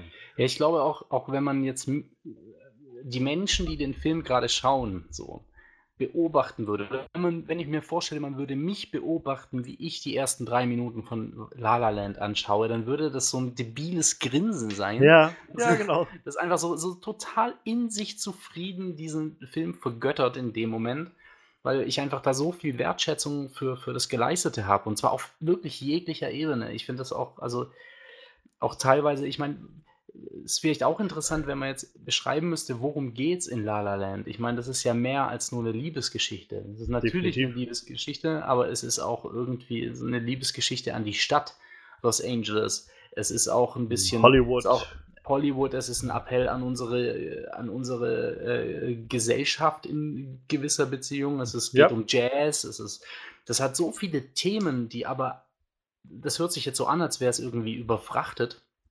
Aber ich finde, die haben alle ihren Platz und die werden alle auch zu meiner Zufriedenheit bearbeitet. Und, und Ja. das erstmal hinzukriegen, ist einfach der Wahnsinn. So. Also ich, ich habe so das Gefühl, dass Damien Chazelle einfach unglaublich talentiert darin ist, so auf, auf unterschiedlichen Ebenen eine Geschichte zu erzählen. Also, wie du gerade schon meinst, irgendwie, sag ich mal, auf unterster Ebene einfach eine, eine Liebesgeschichte zu erzählen zwischen zwei Personen, darüber aber auch eine Geschichte über, über das Verfolgen seiner, seiner Ambition zu erzählen Mhm. und allem, was damit zusammenhängt und wahrscheinlich noch eine Ebene drüber irgendwie über die Geschichte von Hollywood und den Musicals alter Tage und noch darüber irgendwie eine Ebene über Tradition versus modern und so. Also es ist Mhm. halt Wahnsinn. Ich habe habe ihn heute noch mal geguckt heute äh, Nachmittag, so um so ein bisschen mich noch mal drauf einzustellen auf heute Abend und das war so ich mir gedacht habe, es ist so der Wahnsinn, wie, wie viel da drin steckt, wie viele Kleinigkeiten und Details auch irgendwie immer wieder da sind, an die gedacht wurde, die das Ganze so greifbar dann auch machen. Also gerade sowas, was, was ich vorhin meinte mit ähm, Greatest Showman, so, zum Beispiel diese Liebesgeschichte zwischen Hugh Jackman und Michelle Williams, hat für mich jetzt nicht wirklich irgendwie gezogen. Und jetzt mhm, habe ich mhm. das gesehen und denke so, diese Geschichte von Sebastian und Mia, das ist so, das ist eine der in Anführungszeichen realsten Geschichten, die ich seit langem gesehen habe im Kino irgendwo. Weil das so nachvollziehbar ist, so real irgendwie die Art und Weise, wie, wie diese Beziehung so, so entsteht, aufblüht und halt auch irgendwie endet. Mhm, das ist halt ja. so, so der, der Realitätspunch irgendwie. Es ist absolut der Realitätspunch, das trifft das wahnsinnig. Also es ist ja tatsächlich so, dass das äh, auch dieses erstmal nicht so ganz grün sein, äh, sich erstmal diese, diese Kennenlernphase wird einfach ins Detail irgendwie so, so schön erzählt und trotzdem ja. rasch genug, dass du trotzdem so diese klassische Aufteilung hast du ja. Ähm, die ein Film so mehr oder weniger haben muss mit dem Aufbau, dann ist, kommt dieses Problem und so weiter. Da hast du ja im Prinzip einen klassischen Film, sogar getrennt durch diese äh, ja. die Jahreszeiten auch noch.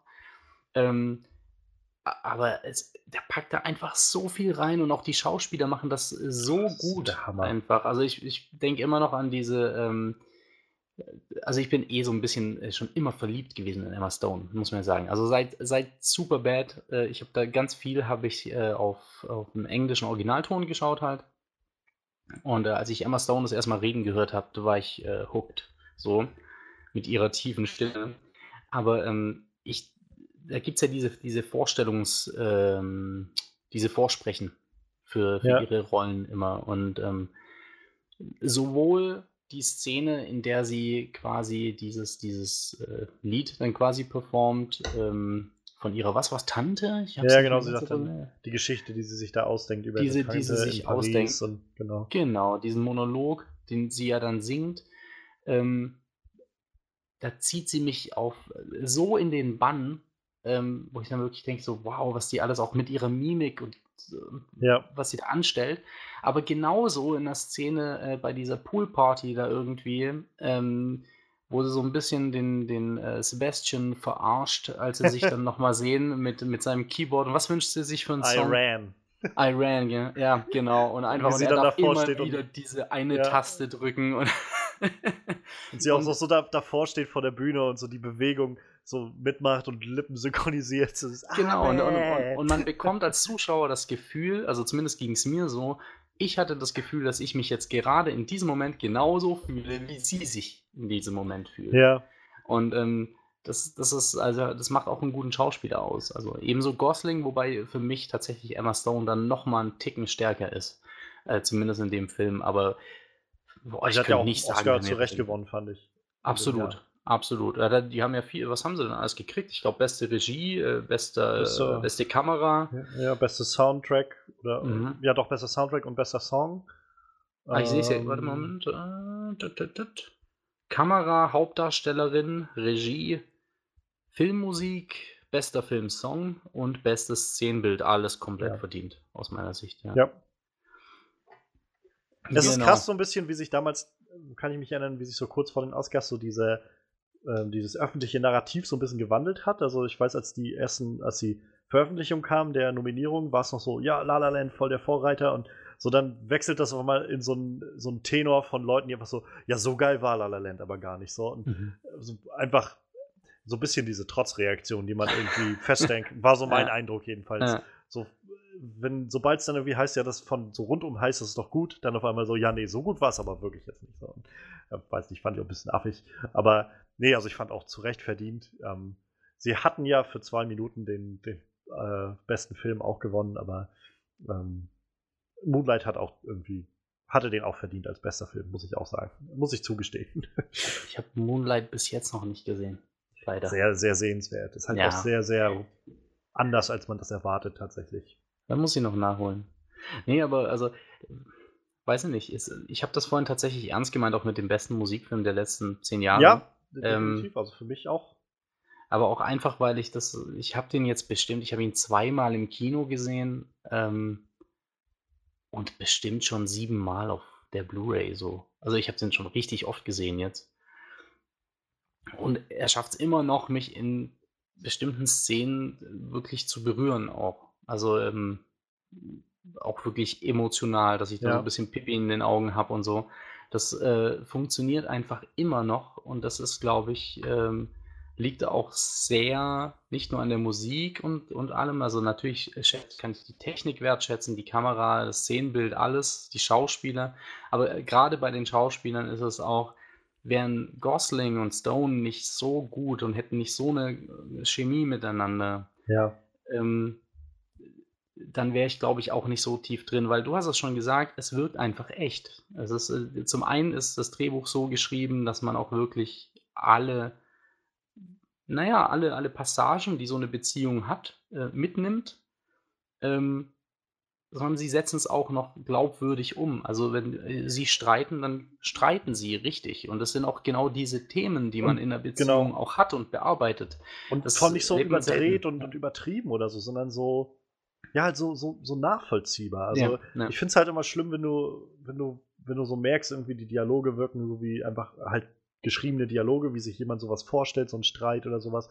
Wie gesagt, überhaupt, du meinst es ist gerade so, diese emotionalen Szenen. Diese, dieser, diese ganze Szene, wie die kippt, also wenn, wenn sie nach Hause kommt und ihn da antrifft, auf einmal er sie überrascht hat und so, und sie Mhm. erstmal Mhm. völlig happy und fröhlich zusammen äh, das, das Abendessen haben und sich unterhalten und so. Mittendrin auf einmal so diese ganze Atmosphäre kippt und so ein, so ein richtig heftiger Streit da draus wird. Ja. Das, das nimmt mich jedes Mal aufs Neue mit, wenn ich das sehe. Das ist halt so genial inszeniert und äh, halt auch so unglaublich passend dann am Schluss, wie, wie irgendwie niemand mehr was sagen kann und dann die Platte abgelaufen ist. So. Mhm. Absolut, absolut. Das ist, äh, ich finde, der Film kriegt das jetzt auch gut hin, diese klassischen Musical-Passagen, ähm, weil das hat er ja auch. Äh, ich denke jetzt nur an das, äh, was ist das? Ah, helf mir bitte auf die Sprünge. Sie fliegen, sie schweben, sie sind Ach so, ja. Nebel. Ja, äh, das, ich weiß sie grad wissen nicht, was sie tun. Ähm, es spielt auch da oben. Naja, die Leute, die den Film gesehen haben, wissen, was ich meine. Ähm, es gibt einfach viele äh, Szenen, die schon klassisch Musical sind, aber es wirkt nicht so, als würde der Film von Setpiece zu Setpiece eilen, sondern es passiert alles organisch. Ja, So, und, und auch dieses, äh, nun hebt es sie von ihren Stühlen nach oben und sie, sie sch schweben den Sternen entgegen oder schweben in der Luft umher. ja. Ähm, das ist nicht nur deshalb da, wie bei The Greatest Showman, dass es einfach geil aussieht, so, sondern es hat auch irgendwo eine Aussage. So, die sind, die sind gerade total verliebt und äh, Das steuert ja gerade Ja. da auf ihren ersten Kuss zu. Das, Genau, das richtig. Also das ist so ein, so, so, ein- so ein Hochgefühl einfach. Und das, also irgendwie, ach, für mich passt da einfach alles. So. Gerade am Ende, gerade am Ende hat man auch, darf ich hier, also so richtig krass Du, knallhart alles spoilern? raus. Ja, okay. Hau alles raus. Gerade am Ende, als man äh, dann irgendwie merkt, naja gut, das ist jetzt alles auseinandergegangen, er hat seine Karriere verfolgt, äh, beziehungsweise sie hat ihre Karriere verfolgt und er hat sein Ding mit äh, seiner Jazzbar gemacht. Ähm, und man zum ersten Mal sieht, naja, die sind jetzt gar nicht zusammengekommen, sondern ähm, Ja, sie hat jetzt ein Kind von einem anderen Mann, ist Zeit vergangen und äh, sie sehen sich dann in seiner Bar in, äh, wie heißt es, Saps, Saps. dann? Saps Mhm. äh, wieder. Dann kommt ja so eine relativ lange Musical-Szene, wo man sieht, so was hätte passieren können oder, so oder ein Epilog irgendwie. Genau, genau. kommt, und ähm, es ist schön, weil man wünscht sich das ja auch als Zuschauer. So, da Ja. wird so ein bisschen auch so damit gespielt, äh, was ein, jetzt sind wir wieder da, ein Highschool-Musical, ein Greatest Showman nämlich machen. Einfach ein mega kitschiges Happy End erstmal servieren, so, das wollt ihr, da seid ihr befriedigt und so weiter. Das kriegen wir. Wir kriegen auch dieses Hochgefühl, wir kriegen das alles, das passt perfekt rein. Aber Und dann- bittersüß. Und dann, genau, und dann bricht es einfach wieder. Und das ist jetzt so das, was am meisten eigentlich aus dem Film rausreißen könnte, es aber nicht tut, weil es damit nur spielt. Ähm, äh, mich erinnert es gerade an so, so ein bisschen wie so ein David Lynch-Film, wo du plötzlich in eine andere Welt gerissen wirst. Mittendrin, du hast bisher irgendwie, einen, weiß nicht was für einen Film gesehen, und dann wirst du in eine andere Welt gerissen. Trotzdem passt es noch zum Gesamtbild.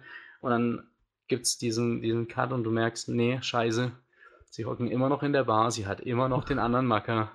Ja. Und äh, mir läuft gerade Pipi die Augen runter und ich Mhm. denke mir so, oh nee.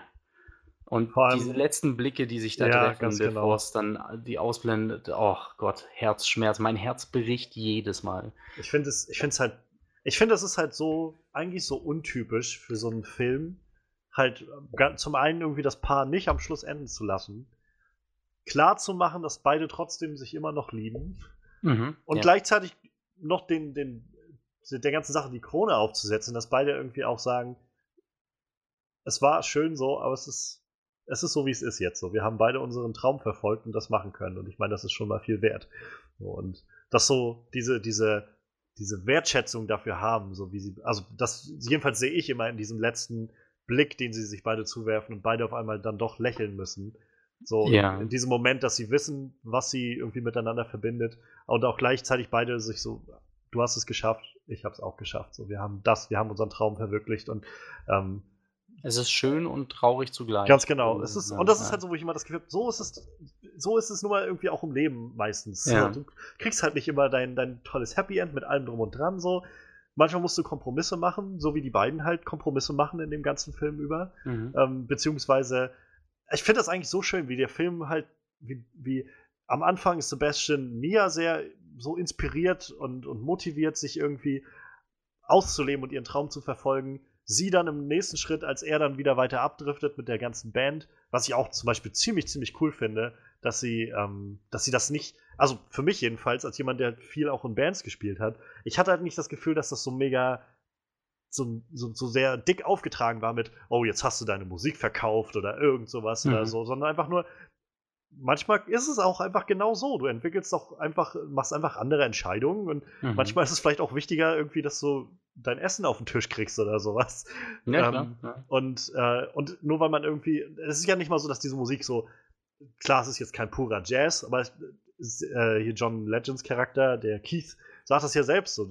Du musst doch auch vorwärts denken können. So, Jazz ist doch nicht einfach immer nur dasselbe nachzuspielen, so was, was mhm. Sepp ja eigentlich nur macht. Ich glaube, der Film geht damit los, dass er am, äh, im Auto sitzt und versucht, sich dieses Piano-Ding runterzuhören, weil er das einfach nur replizieren will.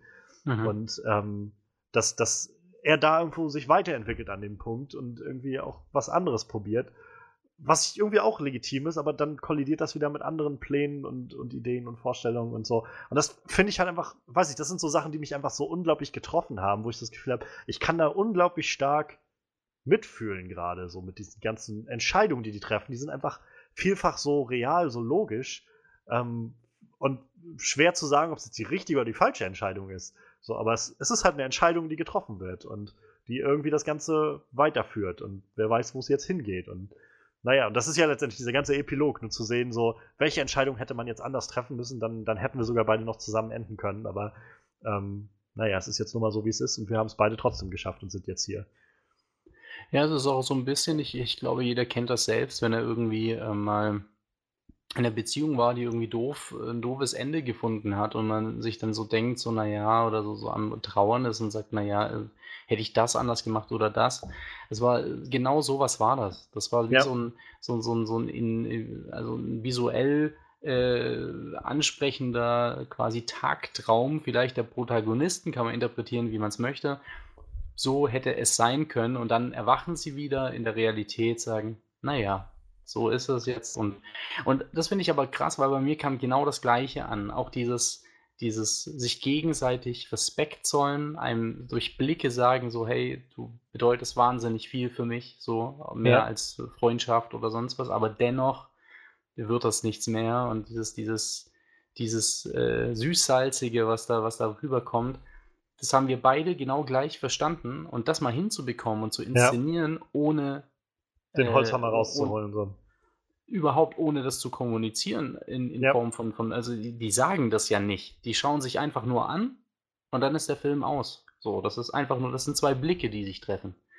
Aber äh, da sieht man wieder diese, diese Qualität der Schauspieler einfach, ja. dass das absolut ankommt. Und auch der Inszenierung natürlich. Aber, ja, Charakterarbeit, ja. so die den Film über geleistet wurde. Also ich, ich, ich liebe das einfach, den beiden zuzugucken in diesem mhm. Film. Das ist einfach so angefangen, von, also mein absoluter Lieb, eine meiner absoluten Lieblingsnummern ist halt dieses äh, äh, What a Waste of a Wonderful Night, diese, diese Tanznummer, die sie beide haben. Ich liebe das. Oh ja, absolut, ja. Und ich, da, ich kann mich auch erinnern, also als der Film rauskam, ich hatte mir dann halt auch ruckzuck das, äh, den Soundtrack geholt und Aha. den bestimmt zwei, drei Monate nur rauf und runter gehört und nichts anderes mehr gehört. Habe ich genauso so gemacht. Habe ich genauso Titel, gemacht. Der mich ja. immer auf Schleife meistens noch lieb sogar. Also es ist halt, es ist so wundervoll alles. Also ähm, Tatsächlich, aber da muss ich dich kurz unterbrechen. Bei mir war das nicht äh, a, dieser What a Waste of a ja. Wonderful Night, sondern den habe ich am meisten wertschätzen können. Also auch eins meiner Lieblingsstücke äh, oder Parts in dem Film, einfach weil ich diesen, diesen Flair, diesen Stepptanz, dieses und da, das ist auch wieder, das macht es auch wieder besser als Greatest Showman, aber hat auch dieses leicht künstliche im Bild so ja. wie du es bei einem Musical eigentlich hättest und sie steppen da in diese Szenerie und spielen, also die Choreografie ist so, so, sie spielen miteinander kleine Nuancen, so, it's wool. ja, ja. ja und, ähm, und das war so mein Ding, aber äh, wirklich den Song, den ich hoch und runter gehört habe. Und das ist wieder so ein typisches, da war der typische Ryan Gosling, einfach so dieser coole Typ, ähm, der einfach so, ein, so, so, eine, so eine in sich äh, der hat einfach so eine Coolness in sich schon, wo, wo er einfach perfekt passt. Er spielt ein bisschen mit dem Hut und singt diesen City of Stars ja. Song. Irgendwie City of Stars, are you shining ja. just for me? Ich, Wahnsinn. Ist auch wunder, wunderschön, ja. Ähm, und irgendwie hat, hat dieser ganze Film so eine Tonalität, die, egal was er gerade emotional bewirken möchte, er tut es jedes Mal, in jeder Szene, in, bei jedem Song. Es ist, es soll das jetzt einfach eine coole 50er Jahre mäßige äh, Nummer sein, dann kommt das genauso rüber, auch wenn der Film jetzt etwas später spielt. Ja. Aber als äh, Gosling auf diesem Steg da vor sich hin äh, läuft und äh, dieses Liedchen trällert, dann noch ja. mit der Oma da tanzt. Genau, genau. Das ja. ist, ähm, ja, also besser kann man es eigentlich nicht inszenieren, finde ich. Definitiv, also der, der Song hat ja letztendlich auch den, den Oscar gewonnen ja, für den besten Song. Ja. Ähm, ich, also ich liebe auch diese Szene. Das ist halt auch, auch diese Atmosphäre ist halt so schön, so dieses, dieses lila-blaue Licht über dem Himmel und also über dem Wasser und dann er mhm. irgendwie auf dem Steg und die Lampen. Das ist halt einfach so wundervoll inszeniert. Ähm, aber ich liebe auch eigentlich die Szene dann, wenn sie das beide zusammen singen. Also, das ist halt ja. auch wieder so ein Moment, der so unglaublich real ist irgendwie, wie die beide halt einfach nur am Klavier sitzen und, mhm. und keine Ahnung, das ist halt sowas, für mich mit jemandem Musik zu machen, ist halt sowieso schon immer so eine ganz, ganz, äh, ganz, ganz intime Erfahrung, sag ich mal. Mhm. Ähm, und die, das dann nochmal so zu, zu verdrei, vervierfachen, indem du irgendwie mit deinem Partner da sitzt und irgendwie noch dazu halt diese, diese erzählerische Ebene kommt und beide so ein bisschen das kommentieren mit diesem Song oder so ihr Seelenleben gerade raustragen so und performen. Das hat mich so immer wieder so erreicht, wie sie einfach da so erstmal sitzen. Und das Schöne ist ja, diese ersten zwei, drei, weiß ich, Strophen oder wie viel sie da singen, bevor dann diese Montage losgeht, ist ja wirklich auch nur die beiden am, also wirklich nur das Klavier und die beiden, mhm. die halt singen. So, es ist halt noch nicht groß Orchester dahinter oder sowas. Und so entsteht halt so, so schnell dieses Gefühl von, es sind halt einfach wirklich diese beiden Verliebten, die da gerade am Klavier sitzen. Und Total, und ich finde das auch sogar fast schöner als die Montage selbst. Ähm, ja. Aber auch, weil es so gut passt. Äh, du, du hast ja auch keinen perfekten Gesang. Das hatten wir ja vorhin jetzt zum Beispiel mit meinem Wu-Tang-Vergleich. Äh, äh, so mit diesem, diesem, diesem äh, übersteuert, gemischt, ja. weiß ich. Und da hast du das ja auch, dass Emma Stone in dem Film äh, dieses Lied mit ihm singt und dann sind sie gerade so im Flow und sie fängt an zu lachen ja, während das, ihres Gesangs. So sympathisch. Und es ist wahnsinnig sympathisch und ähm, trotzdem, also durch das bekommt das nochmal eine ganz andere Wertigkeit und du bist viel mehr in der Szene drin und viel mehr bei den Charakteren. So. Ähm, das ist einfach. Ich, mich würde mal interessieren, musste sie wirklich gerade lachen? So? Ist das so, so, ja. so, ein, so eine Impro, also Impro-Geschichte? Ja. Ähm, oder hat man das so ein bisschen, also wirklich mit Kalkül gesagt, hey, versuch mal das so, da so zu spielen oder so zu singen, dass das, wer weiß, aber egal wie, es ist fantastisch. Also Wahnsinn. Ja. ja. Mir fallen nur noch, äh, nur noch Lobgesänge ein gerade. Es ist, wie gesagt, ich finde es ist halt auch einfach so ein perfekter Film für mich. Also es gibt halt wenig Filme, wo ich das Gefühl habe, da, es gibt nichts, was ich daran ändern wollen würde, wo ich das Gefühl ja. habe, hier ist irgendwas äh, verschenkt worden an Potenzial oder, oder sowas. Ich habe das Gefühl, dieser Film ist einfach so durchdacht, so gut konzipiert und, und hat halt hinter der tollen, tollen Musik, die da hinter, also die das Ganze unterlegt, auch noch eine sehr, sehr mitnehmende Geschichte von den Mhm, beiden. ja. Ähm, und auch, also jenseits von jetzt Musik machen, also ich glaube, gerade durch dieses Musikmachen von, von Sap konnte ich mich irgendwie recht schnell da reinfühlen in vieles, aber selbst wenn man das mal davon trennt, so das, was die beiden machen, ist ja jetzt unabhängig der, der Profession, ist es ja doch was, was, glaube ich, viele Leute kennen. Also so dieses, diese, diese eine Sache, die man irgendwie gerne mal verfolgen will und man doch das Gefühl hat, man, man, so wie Mia irgendwie, man, man trifft immer wieder auf die gleiche abwe abweisende Haltung oder so von anderen Leuten oder ja, wie Sepp irgendwie so große Pläne hat, aber irgendwie hauen dann andere Leute übers Ohr oder es kommt was anderes dazwischen oder so.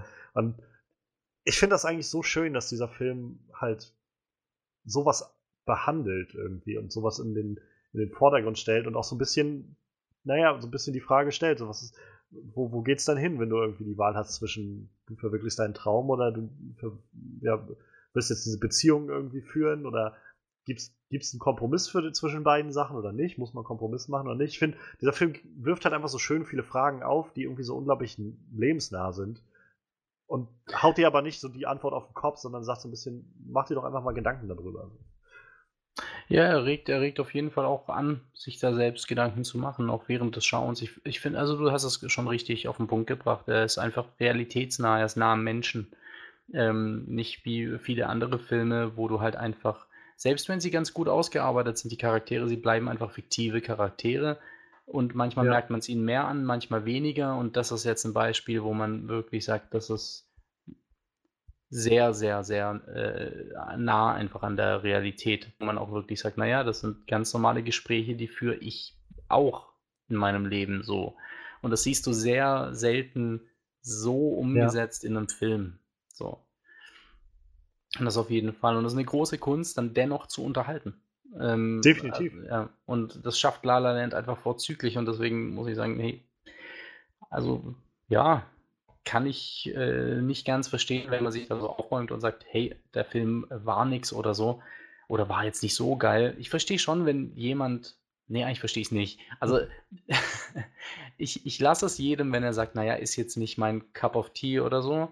Auf der anderen Seite muss ich sagen, ich kann mir gut vorstellen, dass La La Land halt genau einer dieser Filme ist, den man auch Menschen zeigen kann, die normalerweise keine Musicals schauen oder die kein, kein ich, ich habe jetzt auch nicht den allergrößten Bezug zu Jazz oder so. Ja. Ähm, und trotzdem kannst du dich da wahnsinnig gut reinfühlen und es nimmt dich mit in diese Welt. Und ähm, also, auch wenn jemand nur Actionfilme sonst schaut, ich, ich könnte mir das vorstellen, dem La La Land zu zeigen und er würde trotzdem sagen, no, der ist aber schon ordentlich so. Vielleicht lobe ich ihn auch zu sehr, aber ich, ich glaube, das ist einer der wenigen Filme, der sowas kann. Der diese Grenzen, diese Genregrenzen auch einfach überschreiten kann und wo sich ganz viele einfach drauf einigen können. Also ich kann mir halt nur vorstellen, dass vielleicht Leute, die halt einfach nicht viel Freude an, sag ich mal, diesen sehr charaktergetriebenen Sachen haben, so, dass die vielleicht sagen, ja, okay, ist jetzt nicht so meins. So, Mhm. also ich meine, das hat jetzt noch nicht so die Auszüge, sag ich mal, wie ein Inside Llewyn Davis oder so, Mhm.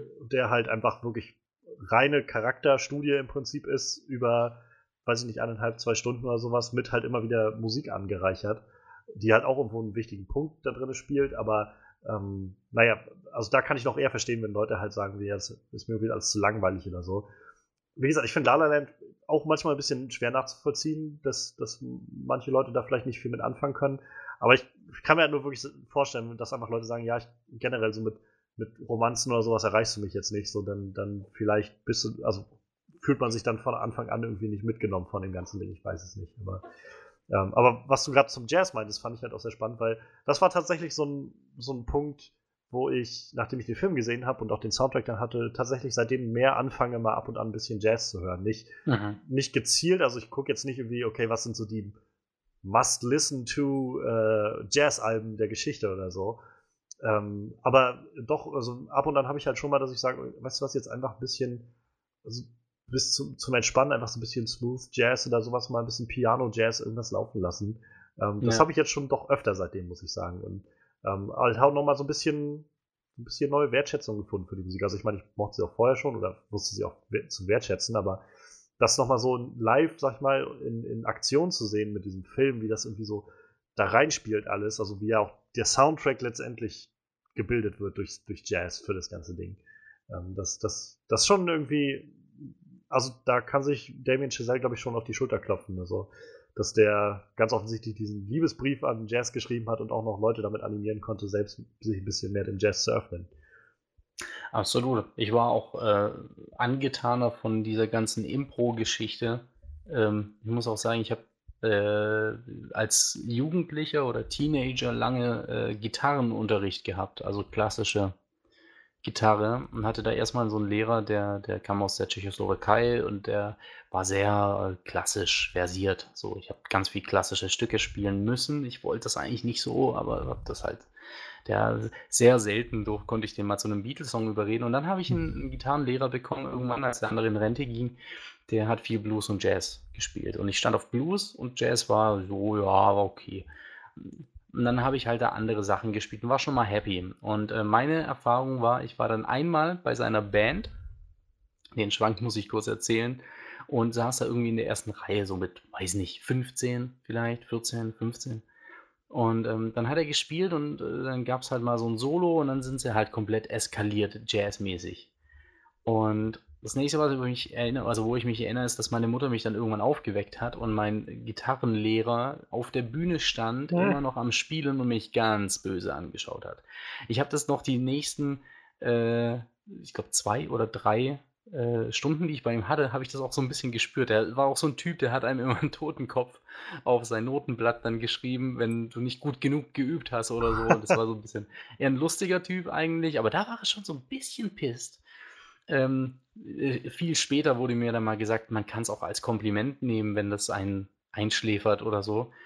Aber ich war da nie so drin und ich habe auch manchmal fand ich es auch ein bisschen crazy, gerade beim bei Trompetern oder so, wenn die richtig krass improvisiert haben, dann dachte ich auch so, na ja, was ist jetzt da so geil dran? Und ähm, irgendwie äh, musste ich immer wieder bei La La Land, also manchmal, wenn ich den Film schaue, muss ich genau daran denken und denke mir dann so, eigentlich ist das ja schon eine wahnsinnig interessante und spannende Musikszene, so oder ein spannendes Genre. Und diese Gedanken hätte ich ohne den Film nicht unbedingt, sondern nur weil Gosling das so schön spielt, wie verliebt er in diese Musik ist. So, das ist ja ganz speziell für ihn, Jazz. Als sie sagt, sie steht nicht auf Jazz, dann ist er ja. gleich. Und ähm, das kann man gut nachvollziehen, einfach. Wenn man von irgendwas Fan ist, dann äh, weiß man ganz genau, was in ihm da gerade vorgeht. Und dass er jetzt eben auch, wie ich, Fan von La La Land bin, er will ihr auch das Licht zeigen. Ja, genau.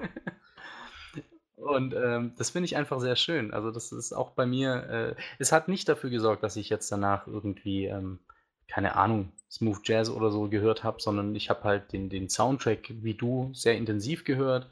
Aber ich bin schon wieder ein bisschen offener geworden für andere Musikrichtungen und so und höre dann erstmal rein, aber eben auch gar nicht gezielt und ja, aber es ist, es ist trotzdem so ein Ding, ich habe mich da wohl gefühlt in, in diesem in diesem Jazz-Kosmos von Sebastian dann quasi. Ja. Obwohl es eigentlich nicht meine Musik ist.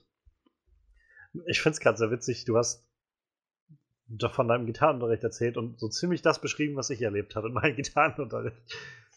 Ähm, ich habe halt auch klassisch Gitarreunterricht gehabt, also ich habe halt Gitarrenunterricht gehabt, klassisch seit der dritten Klasse, meine ich, und dann halt bis zum Abi gehabt, dann noch ein Jahr mich aufs Studium vorbereitet und dann jetzt im Studium nochmal äh, neun Semester klassisch auch Gitarre gehabt. Aber so spätestens nach drei, vier Jahren war ich halt auch, also habe ich, ich hatte halt Gitarrenlehrer zwei bis zu dem Punkt schon, beide sehr klassisch angelegt gewesen. Und generell der Tenor war halt immer so, Janda, die anderen Sachen kannst du doch zu Hause angucken. So, ne? Und mhm. äh, dann habe ich halt angefangen zu Hause, äh, vor allem damals war viel, habe ich so Neil Young und Bob Dylan ganz viel gespielt, für mich so irgendwie auf meiner Konzertgitarre noch. Dann irgendwann noch eine E-Gitarre bekommen, meine erste. Und da dann mit angefangen, so ein paar Sachen zu spielen. Und dann äh, ist mein damaliger Gitarrenlehrer halt auch weggegangen, der auch aus der Tschechoslowakei kam, ich mich nicht erinnere. Mhm. Ähm, der ist dann halt weggegangen irgendwann. Hatte sich, glaube ich, mit der Schulleiterin überworfen gehabt. Und dann kam eine neue Lehrerin, die war gerade frisch vom Studium und die hat halt, also das erste, was sie halt gemacht hat, war so, worauf hast du Bock? So, was willst du machen? Und dann haben wir, glaube ich, das eines der ersten Sachen, die wir gespielt haben, war Nothing Else Matters von halt Metallica. Und im Zuge der nächsten Jahre haben wir halt echt viel, also viel Eric Clapton gespielt, Dire Straits, so So äh, Sultans of Swing und so. Ich konnte mal meine E-Gitarre mit zum, zum Unterricht bringen und solche Sachen und auch mal okay. ein bisschen Improvisation ausprobieren. Und das war halt so, wo ich gedacht, das war der Punkt vor allem, wo ich dann irgendwann festgestellt habe, da muss ich so, weiß ich nicht, zehnte Klasse oder so gewesen sein. Mhm. Wo ich dann mhm. irgendwann festgestellt habe, so, wow, das ist, ich habe auf einmal Bock, zu Hause zu sitzen und zu üben, einfach mal zwei Stunden oder so. Vorher musste ich mich halt immer triezen lassen oder meine Eltern haben halt gesagt, irgendwie so, komm, jetzt üb doch mal und so.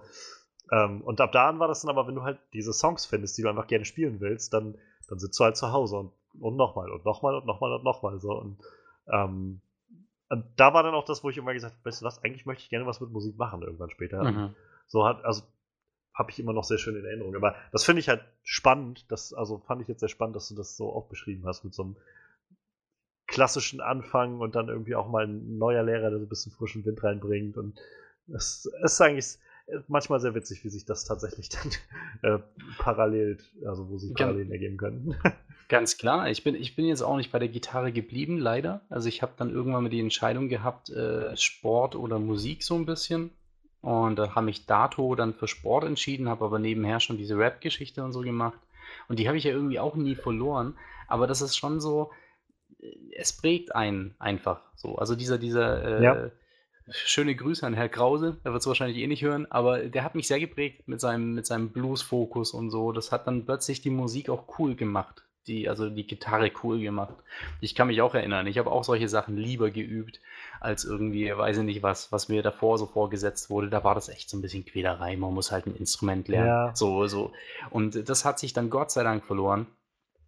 Ähm, aber genau das, äh, finde ich, überträgt auch Ryan Gosling in seiner Rolle, diese Euphorie, dieses, was diese mein halt. Gitarrenlehrer Lehrer damals hatte, diese Liebe zur Musik, die kann man wahnsinnig gut nachvollziehen. Das ist so, da bin ich einfach schon voll auf seinem Film und dann ist auch für mich Jazz ganz grandios, während ich diesen Film anschaue. Und, und er spielt das vor allem alles selbst. Das ist so. Und er das konnte ist so es abgefuckt. Nicht. Das ist ja vielleicht noch das Interessante, ja. ne? Ja, absolut, ja.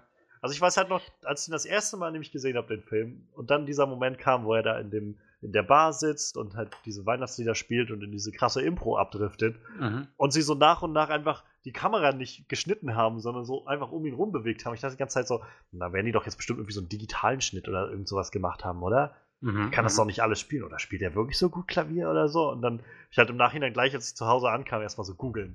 So, spielt ja, ja. La La Land, spielt Ryan Gosling wirklich Klavier? Ja, er hat er hat's halt gelernt. Hat er ein bisschen Jazzklavier gelernt. gelernt in drei Monaten oder so. Neben Tanzen und allem anderen Krams, den man noch so machen muss dafür. Ja, vor allem hat er ja davor gar kein Instrument gespielt, wenn ich das richtig im, im Kopf habe. So. Ähm, oder zumindest, also bin mir nicht sicher, aber ähm, das ist auch so, da habe ich die, seit ich die Blu-ray habe, da ist ja ziemlich viel Bonusmaterial draus, Making of irgendwie. Es wird ganz intensiv diese erste Szene auf dem Freeway, für dieser ja. Another Day of Sun, ähm, diese Geschichte, äh, wird nochmal gezeigt und so weiter. Und äh, das habe ich mir, glaube ich, genauso oft wie den Film, habe ich mir das Making-of nochmal angeguckt, weil das genauso spannend ist. Gerade mit Gosling, der dann irgendwie Pianostunden nimmt und alle sagen, wie fokussiert er da war und wie er das unbedingt selbst machen wollte und so weiter. Ähm, Finde ich ganz groß. Finde ich äh, wahnsinnig. Aber auch gesanglich ist jetzt Gosling nicht, äh, nicht top-notch so. Aber auch da war ich ziemlich beeindruckt. Ähm, von dem, was die Schauspieler da so alles abliefern. Also vor allem auch Emma Stone hätte ich jetzt nicht unbedingt erwartet gehabt. Definitiv. Also ich, ich fand auch tatsächlich, es gab so ein bisschen Kritik, meine ich mich damals zu erinnern, wo sagt man, ja, aber das ist ja jetzt auch so ein bisschen Laiengesang und der Tanz ist ja auch so ein bisschen laienmäßig mhm. und so, wo ich gedacht habe, also mal ganz davon ab, dass ich nicht, nicht einmal das Gefühl hatte, dass mich irgendwas, was die gemacht oder gesungen hätten, aus dem Film gerissen hätten oder sowas. Gerade das nee, macht das nicht, Ganze doch so charmant irgendwie, die, die beiden zu sehen, wie sie einfach so ganz natürlich schon noch ein bisschen besser tanzen, als ich das jetzt könnte, einfach so aus dem Stegreif, aber, aber trotzdem irgendwie sehr, es wirkt einfach geerdet so und, und wie halt zwei normale Leute, sag ich mal, die jetzt mhm. da einfach gerade tanzen und singen. Absolut. Und halt auch mitten im Gesang einfach mal anfangen zu lachen oder so. Ach, das ist einfach toll. Das ist einfach toll. Ich äh, muss mal, mal vorlesen, was ich hier. Ich habe gerade die Blu-ray hier vor mir liegen. Und drehe sie und muss es mal einfach ganz kurz, weil das ist, das könnte auch hier äh, von mir kommen. Hier schon jetzt ein Klassiker. Ein TV-Spielfilm. Haben Sie recht gehabt? Ein Meisterwerk zum Weinen schön von TV Movie. Richtig, heul jedes Mal. 100 Minuten Bonusmaterial. Ich mache jetzt Werbung für den Film, du merkst. Ja, also den kann man sich ruhig holen. ich möchte, dass alle Menschen dieser Welt diesen Film Definitiv. sehen und lieben.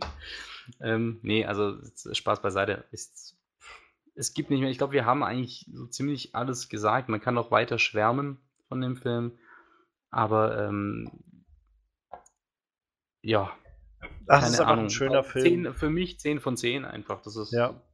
Ja. Es ist einfach ein schöner Film für, für die Ohren, fürs Herz, für die Seele. Es ist einfach rundum einfach eine tolle Geschichte, die, glaube ich, jeden mitnehmen kann. Und ähm, ja, also ich habe seitdem keinen Film mehr gesehen, der mich so getroffen hat, so wo ich gemerkt habe, dass das trifft so genau den richtigen Punkt in mir und nimmt mich so komplett mit. Mhm. Und, so spontan ja, ja. fällt mir auch nichts ein.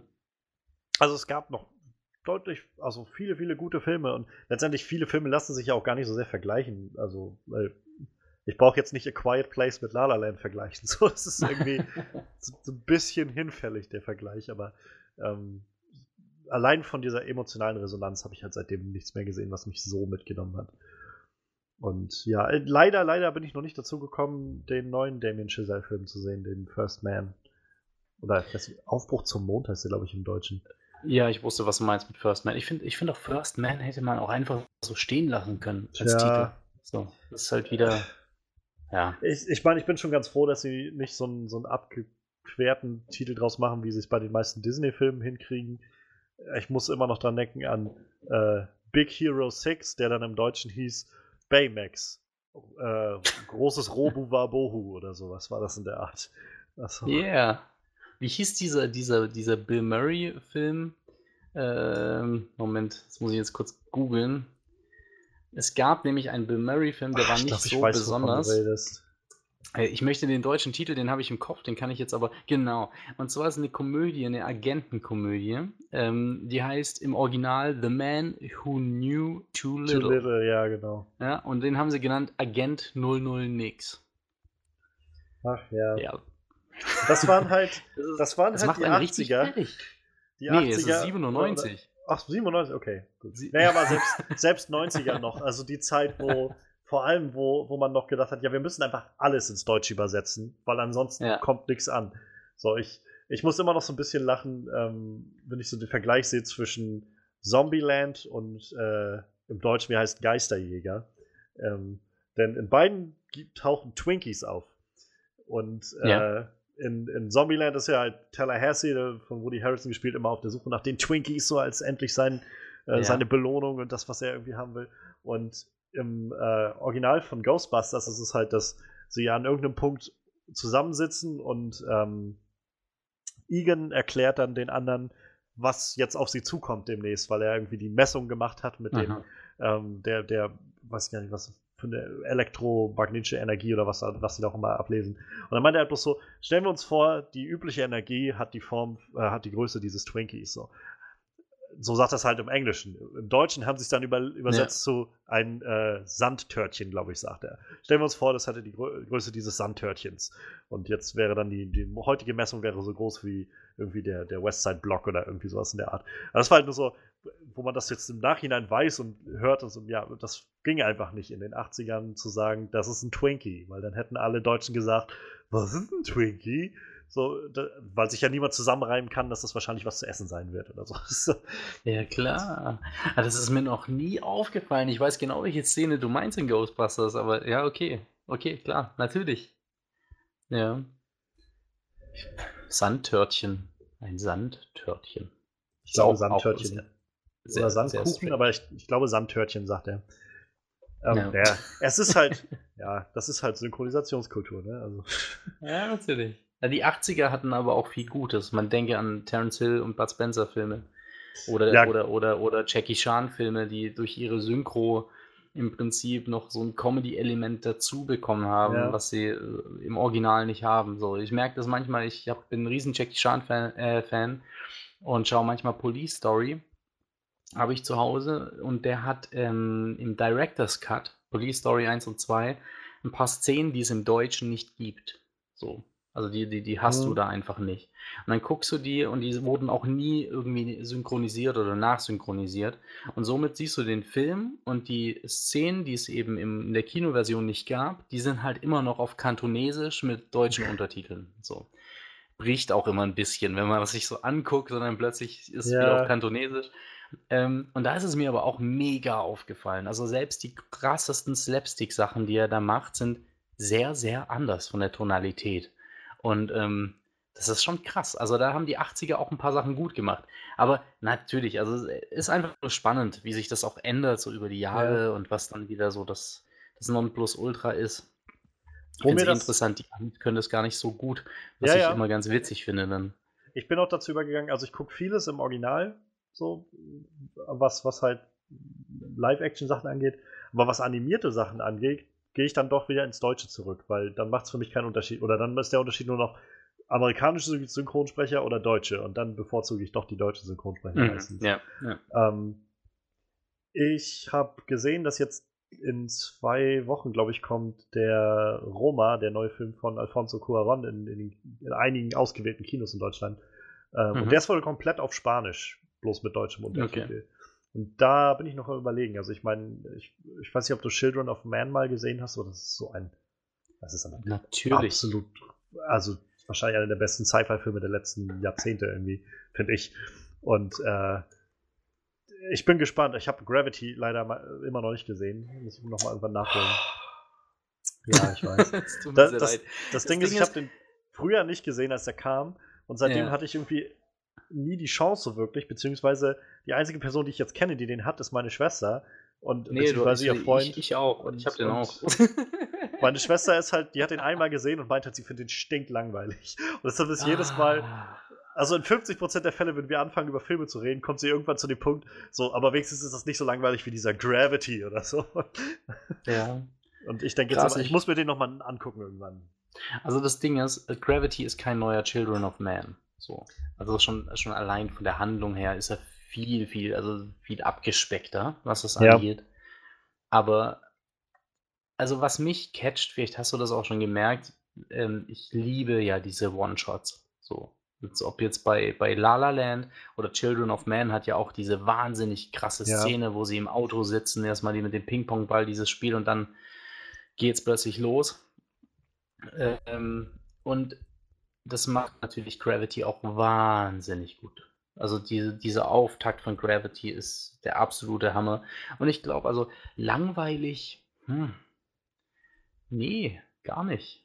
Überhaupt nicht. Ich finde, also im Gegenteil, ich kann es gar nicht nachvollziehen, weil da sehe ich nämlich, für mich ist Gravity einer der Filme, die würde ich Leuten zeigen und würde sagen, so, schau mal, so geht äh, Spannung. Ja. Also so ganz krass, ich bin da so konträr gerade zu deiner Schwester. Liebe Grüße an der Stelle. Aber es ist nicht schlimm. Also für mich ist es 90 Minuten Fingernägel kauen. So.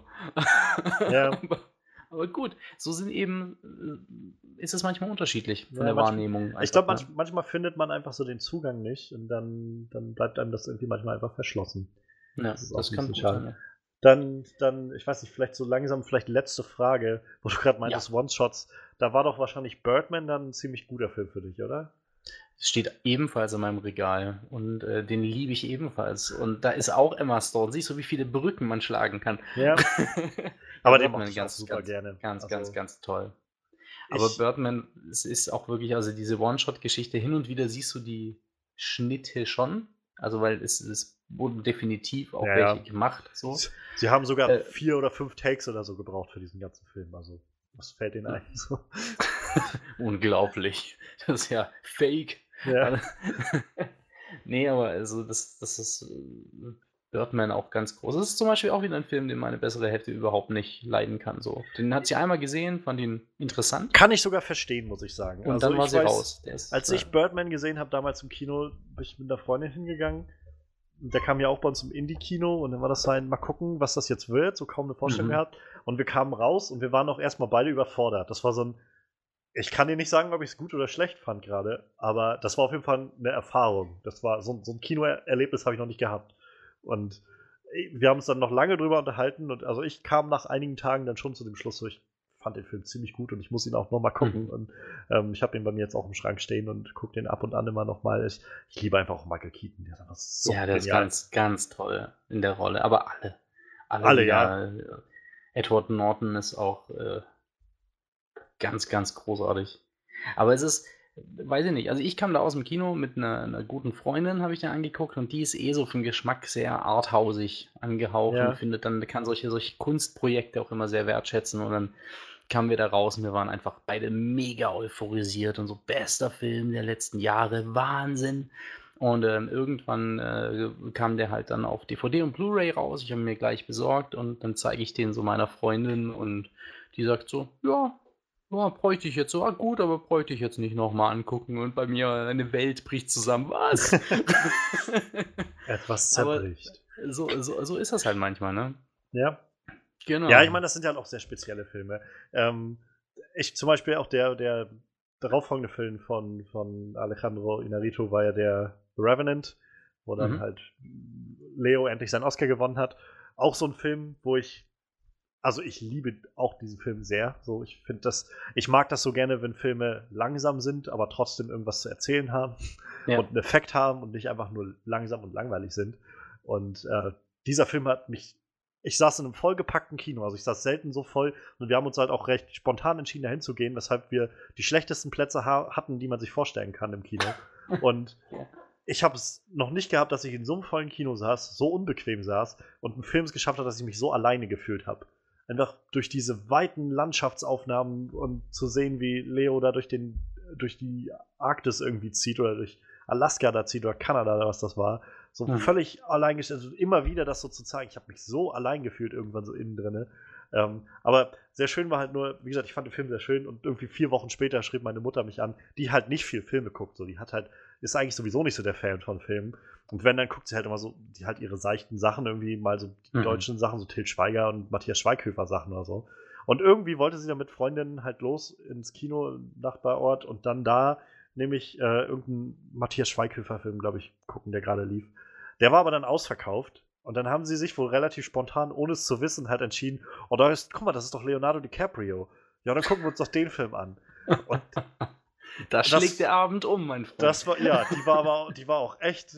Also da fehlte nicht mehr viel, die wäre, glaube ich, traumatisiert gewesen. Das war ich so ein, und dann mit dem Bär und so, weil die Gewalt ist ja auch sowas, was sie nicht so gerne sieht irgendwie. Ja, dann, ja. dann, das ist ja nur recht lang, auch diese Szene, wie er von dem Bär da mitgenommen wird und dann auch sein ganzer Hals auf ist und alles Mögliche und so. Und die war dann, also die war echt so, naja, also das war ja oh Mann, oh Mann, das, das habe ich ja gar nicht ausgehalten so richtig. Und das tat, tat, mir auch so ein bisschen leid, aber es war halt auch so ein bisschen witzig, dass sie da so spontan einfach mal bei The Revenant war. Ja, natürlich, ganz klar. Das sind einfach, das ist, ist wirklich interessant. The Revenant, die habe ich jetzt auch gerade, ähm, hast du mir wieder schmackhaft gemacht. Hätte ich jetzt Bock könnte ich gerade jetzt aus dem Regal nehmen und mal reinhauen. Dafür ist es allerdings äh, zu spät gerade. Ja. Aber es ist auch interessant. Ich habe den im Kino gesehen. Er hat mich total weggehauen. Ich fand den wahnsinnig gut. Ich habe ihn seither, ich habe ihn im Regal stehen seit, weiß ich nicht, einem halben Jahr und ich habe ihn immer noch nicht reingemacht. Also es ist kein Film, den ich oft reinmache, weil der eben auch eine sehr düstere und ja. harte Stimmung hat. Das so, ist halt für mich so ein bisschen wie mit Blade Runner. So ich, ich, ich mag den Original Blade Runner. Ich finde Blade mhm. Runner 2049 wahnsinnig grandios.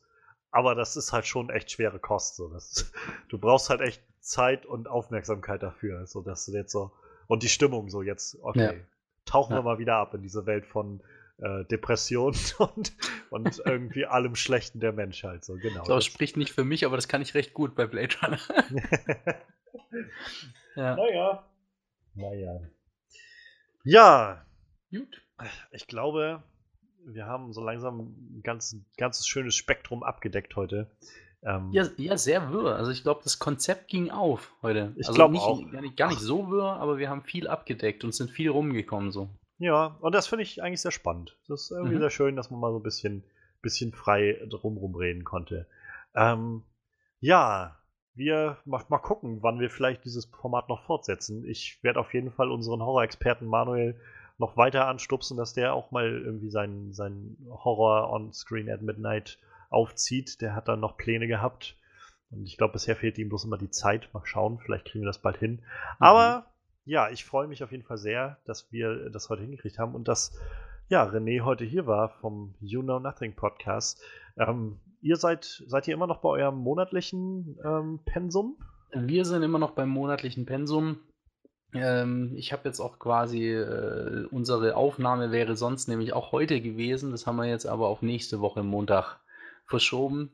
Ähm, Gibt es bald eine neue Folge und wir kehren zurück zu den Serien. Wir waren jetzt ein bisschen bei Gaming, aber Stimmt, ja. ähm, Fand ich aber auch sehr spannend, muss ich sagen. Also bei eurer Gaming-Episode, also für alle, die es noch nicht gehört haben, hört euch gerne die, also generell den Know Nothing Podcast an, aber in der letzten Folge ging es vor allem um äh, das GTA-Franchise und halt Red Dead Redemption 1 und 2. Und also ich habe dann für 2 halt übersprungen bis zu dem Punkt, wo ihr dann am Schluss über die, ähm, die, die Arbeitsbedingungen bei, äh, mhm. bei, bei äh, Dingens geredet, bei Rockstar geredet habt, weil Red Dead habe ich noch nicht, also 2 habe ich noch nicht gespielt, deshalb brauchte, dachte ich mir, brauche ich mir das jetzt erstmal nicht anhören. Also ich bin Ähm. jetzt viel weiter, wir, im Prinzip haben wir gar nicht gespoilert. Ich bin jetzt viel weiter, da hast du nicht viel verpasst. Aber du darfst gerne überspringen, das ist Ja. kein Problem. Aber davon Ähm, ab, ich wollte nur sagen, es war sehr, sehr spannend, weil ich mich halt an vielen Stellen wiedergefunden habe mit meinen eigenen Gaming-Erfahrungen und Gewohnheiten. So genau dieses, als ihr anfängt von Vice City zu reden, so ich dachte, ja, das war mein Einstiegsspiel für GTA und hat Mhm. immer noch so einen gewissen Platz bei mir. Und äh, GTA 5, ja genau, Trevor und so. Und das, das äh, war sehr schön. Also äh, insofern, vielleicht macht ihr auch da mal weiter. Aber ja, was, was steht denn bei euch so demnächst an vielleicht? Könntest du da vielleicht schon mal so einen Teaser geben? Äh, ja, kann ich. Ich weiß nicht, was Steffen vorbereitet hat oder gesehen hat oder äh, da habe ich noch keine, keine Info bekommen. Aber ähm, was auf jeden Fall auf dem Zettel steht, ist die neue Netflix-Serie Bodyguard. Ähm, mit Richard Madden, dem Kerl, den wir aus Game of Thrones King of kennen, North. als King of the North, Rob Stark. Der spielt die Hauptrolle, ist eine britische Miniserie, hat nur sechs Folgen, also ist auch schnell weggeguckt. Und so als Teaser ähm, ist eine sehr wertige, inhaltlich sehr, sehr starke und auch sehr nah an der Realität, wie ich meine, äh, gebaute Spionage-Thriller-Serie. Ja, vielleicht kann man es so nennen, also so Spionage. Es geht, es geht sehr viel um Politik und Intrigen und äh, es werden Themen thematisiert. Themen thematisiert, oh Gott, das Willen, es ist wirklich spät. Ähm, Mhm. wie, äh, also Terror, äh, Überwachung im Generellen und so weiter. Ja. Und fand ich höchstgradig spannend. Es ist aber keine Auflage des, äh, des Films Bodyguard, oder? Es hat nichts, aber auch Okay. rein gar nichts mit dem Kevin Costner äh, Film zu tun. Nein. Also was komplett anderes, sehr düster, äh, sehr für die heutige Zeit, glaube ich, auch sehr relevant. So. Das klingt schon mal spannend. Ich habe die noch nicht gesehen, ich habe aber viel drüber gelesen, dass die gerade richtig eingeschlagen ist, die Serie, als die rauskam. Und auch irgendwie Ja. alle explodiert sind, als es hieß, es gibt eine zweite Staffel. wo So alle, Boah, yeah, Ach, es, gibt, es, es gibt eine zweite, das wusste also ich nicht. soll, ich glaube, die wurde bestellt, meine ich. Hat man nicht gelesen. okay. Oh, interessant, okay. Ja, also es ist so eine Serie, da schaust du dir die ersten zwei Minuten an und dann hast du die Staffel geguckt. Okay. Ja.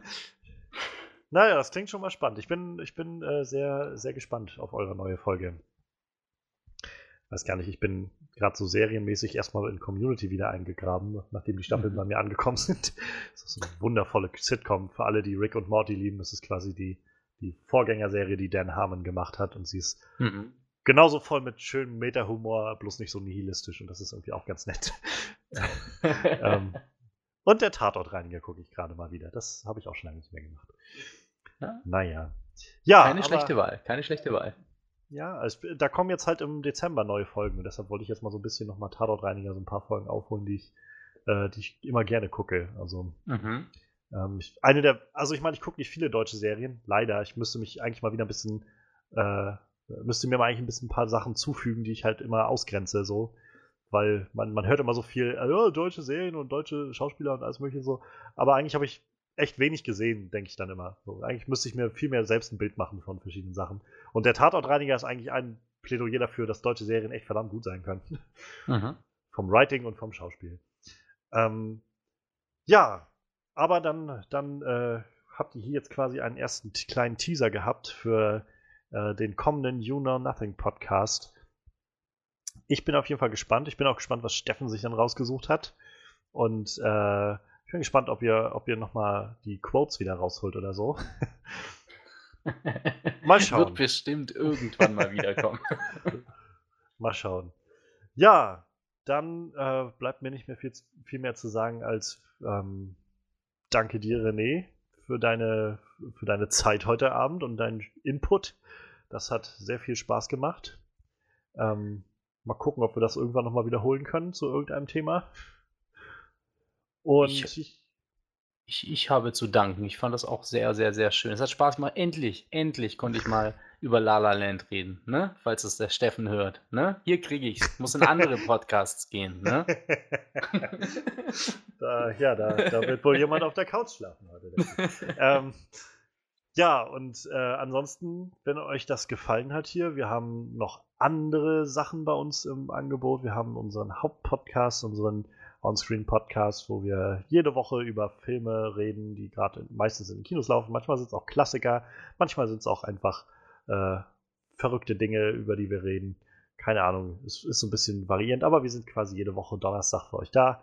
Wir haben unsere Onscreen Recaps. Letztens haben wir über Daredevil Staffel 3 geredet. Das war sehr, sehr schön und auch sehr, sehr lang, wenn ich mich recht erinnere. Und äh, ja, insofern könnt ihr uns gerne auch da verfolgen und da äh, uns treu bleiben auf Soundcloud Onscreen Podcast. Ihr findet uns bei iTunes Onscreen Podcast. Ihr findet uns auf unserer Homepage onscreenreview.de und auf Facebook. Und den Rest packe ich euch alles in die Beschreibung zu dem Track. Das heißt, wenn ihr noch Links haben wollt zu Twitter oder Instagram oder was weiß ich, was es noch so alles gibt, dann findet ihr auch das alles da. Ich werde auch René nochmal ordentlich verlinken mit allem, was da so ist. Und ja, in dem Sinne könnt ihr uns auf Schritt und Tritt quasi verfolgen und alles weiter mit, mit nachvollziehen, was jetzt so passieren wird in den nächsten Wochen. Aber jetzt sage ich erst einmal, freut es mich, dass noch jemand zugehört hat und wir hören uns ja dann denke ich, bald wieder, vielleicht in einem neuen Onscreen at Midnight, aber auf jeden Fall in unserem Onscreen Podcast und hört auf jeden Fall in den You Know Nothing Podcast. Macht's gut und bis dann. Bye, bye.